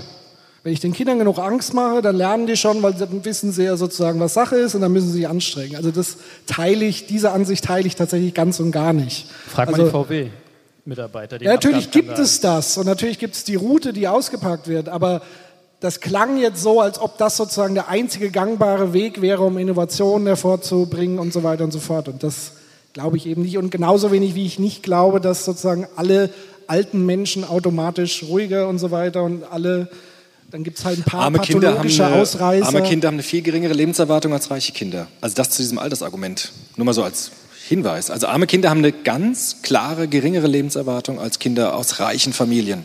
Das auch nochmal dazu zu diesem Altersargument. Stellt sich halt erst im Alter ein, das muss man dann erreichen. Die, die dann dahin kommen. Ja, aber auch nicht automatisch. Also das kann man, glaube ich, per se. Also es gibt immer noch hungrige Milliardäre mit 70, die weiterhin ihr Geld anhäufen wollen. Also nur weil sie älter werden, heißt es nicht, dass sie weniger gierig werden oder was weiß ich. So, wir müssen, genau, wir machen. Du noch, die auf der Wort. Treppe sitzt, hast das letzte Wort und dann müssen wir langsam Schluss machen. Wir können ja danach weiter diskutieren, auch genau. hier oder im Garten oder irgendwo beim kühlen Getränk. Okay. Okay, ja, ich möchte nur kurz was erwidern zu der sozialen Ungleichheit, ob, man, ob das was Gutes ist. Also jeder, der behauptet, das wäre was Gutes, äh, soll sich nur überlegen, wenn er ganz unten wäre, ob er es freiwillig machen würde, also mit der niedrigsten Person zu tauschen. Dann kann er von mir aus dafür sein und alle anderen steigen auf und die Leute, die dafür sind, gehen ganz nach unten. Und wenn sie nicht damit einverstanden sind, denke ich, äh, ist das schon mal ein Argument, dass das doch nicht so toll ist mit der sozialen Ungleichheit. Ein anderer Punkt, den ich noch gerade ansprechen wollte, weswegen eigentlich hier hochgekommen bin, ist, dass mir von diesen Kapitalarten dass ich denke, dass das erste, das ökonomische Kapital, das einzig äh, bedeutende ist wirklich. Die anderen sind sekundäre Merkmale, denke ich mal, weil ihr habt immer gesagt, man kann das umtauschen. Wenn ich das nicht umtauschen kann, also wenn ich den Habitus oder soziale, das soziale Kapital nicht in das ökonomische Kapital umtauschen könnte, meinetwegen, ist das absolut nichts wert. Wenn ich in der Wüste bin und ich habe meine Freunde dabei, wir haben nichts zu trinken ja, und nichts zu essen, ist das halt nicht so toll. Okay, ja. Also da wäre ich lieber alleine mit einem Wassertransporter oder sowas beispielsweise. Ähm, oder du hast durch kulturelles Kapital äh, eine an eine Kompetenz, wo du plötzlich tatsächlich einen äh, Brunnen graben könntest beispielsweise. Ja, man kann. Also sag, Kreativität sozusagen als als Möglichkeit, um aus diesen Miseren. Also man kann sozusagen nicht alles mit Geld erkaufen. Also schon gar nicht Kreativität. Das, das stimmt natürlich, aber wir sprechen ja von sozialer Ungleichheit und ich denke, um das Problem zu lösen, das Einzige, was da wirklich funktioniert, ist, glaube ich, über das Realistische zu gehen, das ökonomische äh, Kapital sozusagen. Nur als Beispiel, damals nach dem Börsencrash in den USA, in einer großen Depression, haben die Amerikaner damals, oder der Präsident war es, unter großem Druck, damals gab es eine kommunistische Partei zum Beispiel, auch in den USA, und Sozialisten, Gewerkschaften, 30 Millionen Arbeitslose damals, da haben die 96 Prozent äh, Vermögensteuer eingeführt. Und darüber haben sie wiederum sowas wie ähm, Altersvorsorge finanziert, Gesundheitsvorsorge. Vorher gab es gar keine Rente oder sowas in den USA, keine Pension. Das wurde da erst alles eingeführt. Und es hat nach sich gezogen die ganze soziale Entwicklung der 50er, 60er, 70er Jahre, wo erst ein Mittelstand überhaupt erst gewachsen ist in den USA, die dann halt auch wiederum Bildung und sowas ermöglicht haben, weil Leute dann Zeit haben, sich mit sowas zu beschäftigen. So.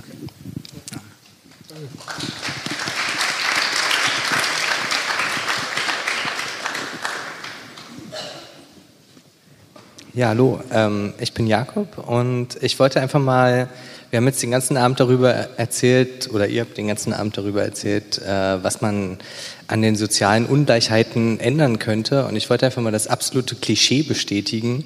Ähm, ich komme aus der oberen, unteren Mittelschicht und wurde so erzogen, in die untere, obere Mittelschicht hineinzukommen. Und äh, habe dazu zum Beispiel versucht, sehr viel Bildungskapital anzuhäufen, indem ich studiert habe, habe jetzt gerade meinen Master abgeschlossen und habe neben dem Studium aber ähm, in Jobs gearbeitet, die man auch als Ungelernter äh, machen könnte. Und es fällt mir jetzt zum Beispiel auch total schwer, da rauszukommen aus dieser äh, Geschichte. Ähm, um sozusagen äh, dieses Kapital dann auch anzuwenden, was ich angehäuft habe. Und deswegen habe ich mich heute Abend sehr angesprochen gefühlt und auch bei eurem Bourdieu-Podcast damals schon, ähm, weil bei uns war es auch immer schon so, meine Eltern haben beide nicht studiert und ähm, haben uns aber in Museen mitgesteppt und es war auch genau dieses Ding, so äh, bildungsaffin ja, aber keine Bildungsbürger und es ist trotzdem relativ schwer, sozusagen sich in dieser Schicht einzugliedern. So, und ich wollte es einfach mal bestätigt haben und dass es auch, äh, glaube ich, im, im Alltag sehr oft vorkommt. Ja. Danke.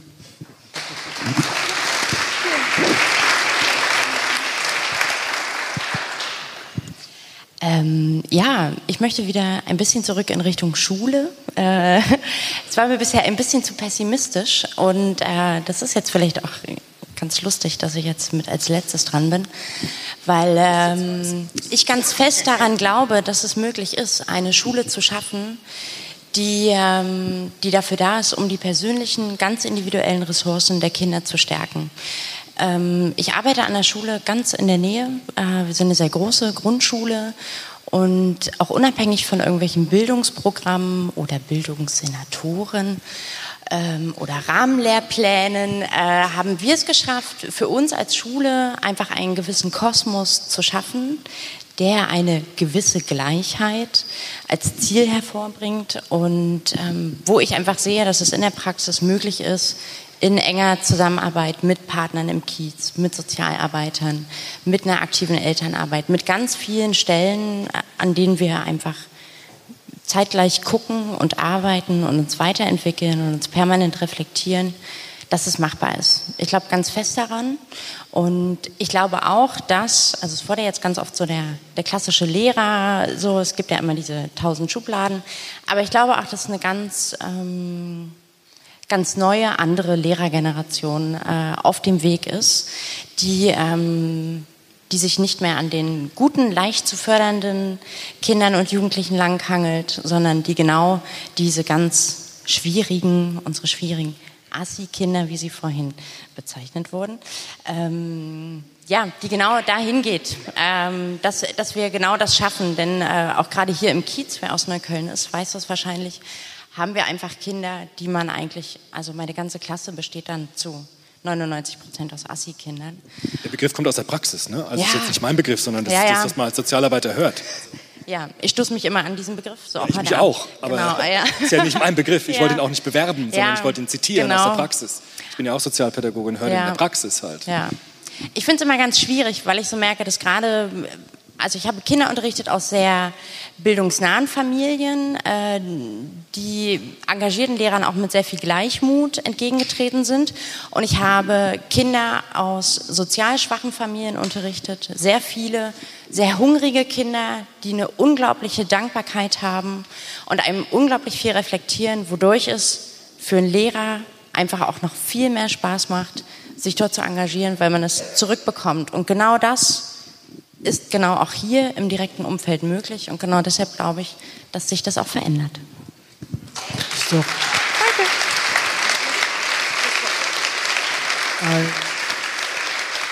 Ich finde, das kann man doch als sehr ermutigendes Schlusswort einfach so stehen lassen. Vielen herzlichen Dank dafür. Danke euch fürs Dank, Ausharren und Zuhören so lange Zeit.